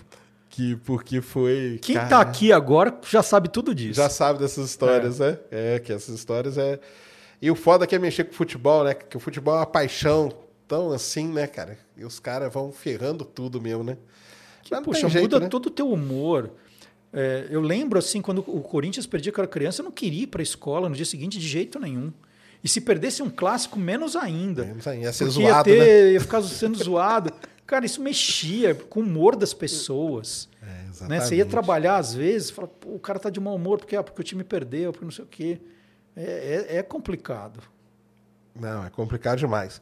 O Mauro Risonho mandou 55. Opa, boa tarde a vocês. Boa tarde, cara. Você não deve estar no Brasil, né? Vi que o Mas onde Marcelo... ele tá para ser boa sei, tarde? é, então. onde ele tá para ser boa tarde agora? Vi que o Marcelo Duarte trabalhou na editora Abril com revistas da Abril. Sim. Trabalhei lá também, na Abril Mídias, com centenas de sites, inclusive Placar, Veja, Playboy, Bravo e outras. Ele trabalhou entre 2009 Não, e é 2012. Eu fiquei até 98 lá. E o UOL. É, eu, Ele trabalhou no UOL. Você chegou a trabalhar nesses portais aí, não? eu trabalhei muito tempo no IG, fiquei dois No anos IG. no IG. Legal. Fazia um dos primeiros programas do, de internet do IG, eu fazia, TV Curioso. Sou pioneiro. O- foi engraçado, eu voltei da Copa da Alemanha e aí eu fiz várias coisinhas lá tal e o IG falou, me chamou para uma reunião e falou: "Puxa, a gente tem um estúdio aqui, a gente não sabe o que fazer com ele". Olha que bom, hein? E aí estava começando essa coisa de, de vídeo nos portais. Você não quer fazer um programa aqui? Eu falei, ah, eu venho. Ah, mas olha, na internet tudo tem que ser muito curtinho, viu? Nada de mais de três minutos alguém assiste. Eu mesmo. Ó, outra coisa. Ó, mais de três minutos ninguém tem paciência para ver. Isso lá atrás, né? É, Olha só. esse é 2007. Olha só, hein? O cara já era um visionário. Aí vamos fazer umas coisas curtinhas tal. Eu, eu, eu- aí eu criei, a gente tentou alguns formatos até achar um que era o TV Curioso, tinha meia hora por semana, e era um programa com quadros. A gente, a gente exibia tudo ao mesmo tempo. Ó, olha, ó. Três, era um programa de meia hora e depois dividia em cortes. Em cortes. Que ninguém chamava de cortes. Entendi. Foi Aí- pioneiro mesmo. Aí fazia e eles iam postando ao longo da semana as coisas separadas também. Aí durou dois anos esse programa, fiz 100 programas, era um por semana. Foi muito bacana. Aí eu, ah, agora, mu- aí eu fui chamado para dizer assim, olha, agora mudou esse Agora o sistema da mundo internet. mudou. O mundo mudou e a internet, ela não vai pagar mais para ninguém. Então assim, é, não tem como ficar te pagando para vir aqui e tal. Se você que Falei, não tá, né? ah, você quer vir para divulgar? Eu falei, não, não quero. Entendi. Aí saí e, e depois fiquei um tempo no UOL, mas como parceiro, aquela coisa que Tá, você entendi. põe a, Sei como que é. o, o, o cabeçalho lá e divide o que ganhar de publicidade. Mas aí eu achei que eu era muito pouco. dava muito pouca importância para mim. Entendi. Uma coisa assim que eu fazia uma matéria, mostrava, ah, não, não sei o quê. Aí eles faziam a mesma matéria, três dias depois entrava na home. Eu falei, ah, putz, Não deixa, vale vai. a pena, né? Deixa é quieto, verdade. vai. O antifrágil aqui mandou um negócio legal. Ó. Eu acho engraçado que o torcedor fala ganhamos, perdemos, empatamos. É, Só que tava no sofá vendo o jogo. isso sou eu. Sou eu. E é assim mesmo, cara. A gente fala porque a gente se sente parte do time, né? Porque Não. eu não vi o jogo, meu time não vai ganhar. Não, e eu ainda tenho o agravante de chamar um jogador de grosso, sendo que quando eu jogava futebol na escola, eu era o último a ser escolhido e era reserva do goleiro, de tão ruim que eu era. É assim. Mas quem disse que pra criticar o jogador tem que ter jogado? Por isso Não que eu virei precisa. jornalista, É, exatamente, né? Isso aí já deu uma treta gigante, né? É. Com o PVC, né? PVC e o Edmundo, né? Foi. Na Fox. E o, o Luciano Vale também, né? Uma vez, né? Não deu uma treta com O ele falando isso aí de. Ah, coloca o cara aqui do meu lado que nem é jornalista e tal. E aí, ficava puto também. Tem essa, né? Tem essa, essa confusão, né?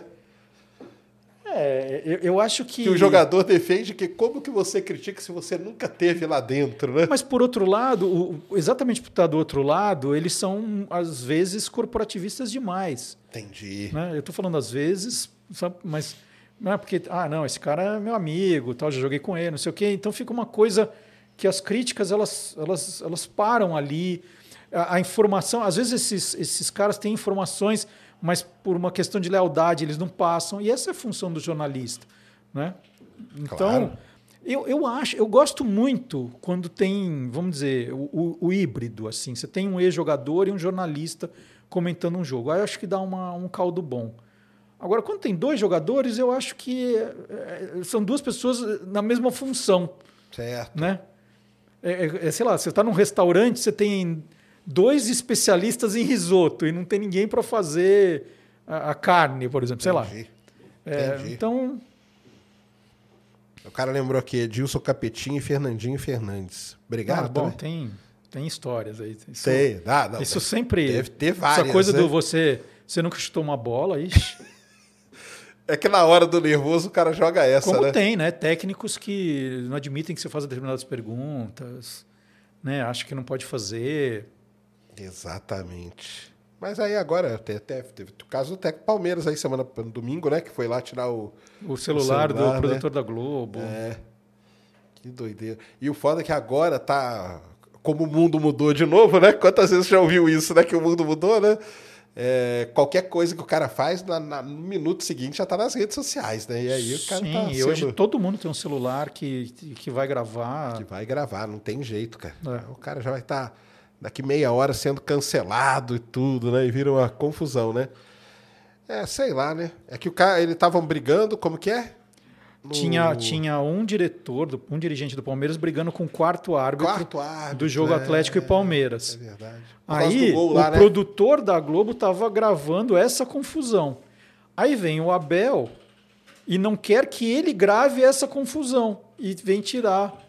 E depois vem com a história que não sabia que ele era produtor, que, que não fosse, ele não tem direito nenhum de tirar celular da mão de ninguém.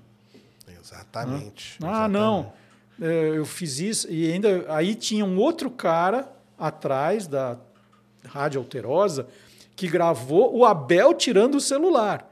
E aí o Abel vem e fala: ah, o futebol brasileiro está assim por sua causa. Nada a ver, né, cara? Cara, não, né? É o início do fim, hein? Do Palmeiras. Escreve aí. Não é, né? Os caras tão bons não pra caramba, né? nisso. É. Ele tá muito É que na- a gente é, que a tá gente tem que muito na achar uma frente. desculpa. Tem que achar uma É. desculpa. E a pergunta que eu não quero calar, cara. Afinal de contas, no seu guia aí, o Palmeiras tem ou não tem Mundial? Não tem. não tem, né? Não, e, e, e eu tô, tô dando uma resposta técnica, Técnica. que eu já escrevi sobre isso. Ah, O Palmeiras tem um título né, é, importante, que é a Copa Rio de 51, que na época era um campeonato bacana.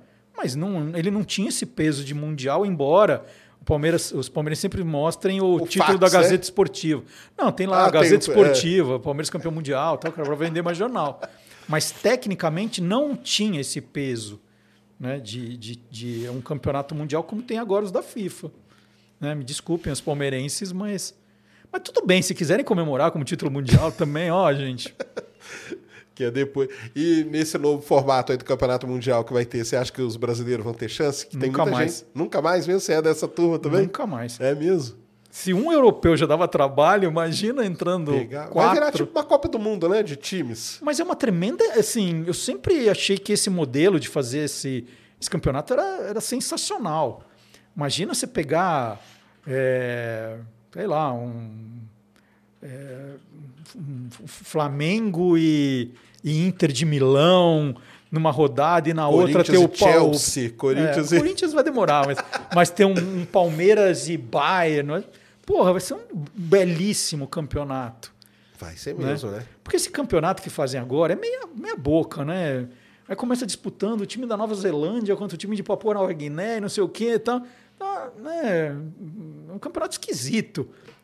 Exatamente. É um campeonato esquisito e que ok, né? No final das contas é para dar o, o, o sul-americano contra o O europeu. contra Às vezes dá. Às vezes não dá, ah, né? Às vezes dá tilt, né? Mas, Às vezes não combinam com todo mundo.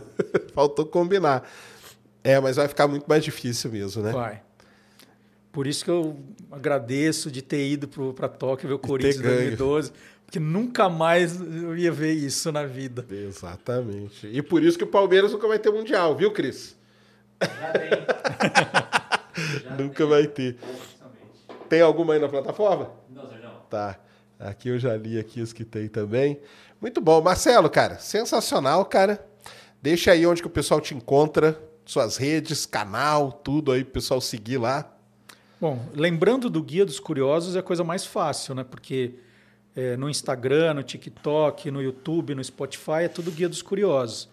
Eu tenho feito vídeos para o TikTok, para o Instagram duas vezes por semana, mas tem lá uns 200 para quem, quem conhecer agora. E como tá no TikTok, tá indo bem? É, o TikTok é um- É? ela oscila, né? É, eu, eu sou famoso no TikTok sem fazer nada pro TikTok. Que ótimo. Porque o pessoal corta minhas coisas e põe lá.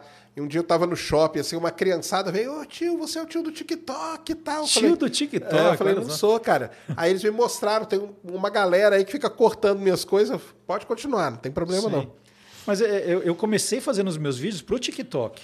Entendi. Que os meus filhos mais velhos falaram assim, pai, faz uns vídeos pro TikTok. Eu falei assim, TikTok?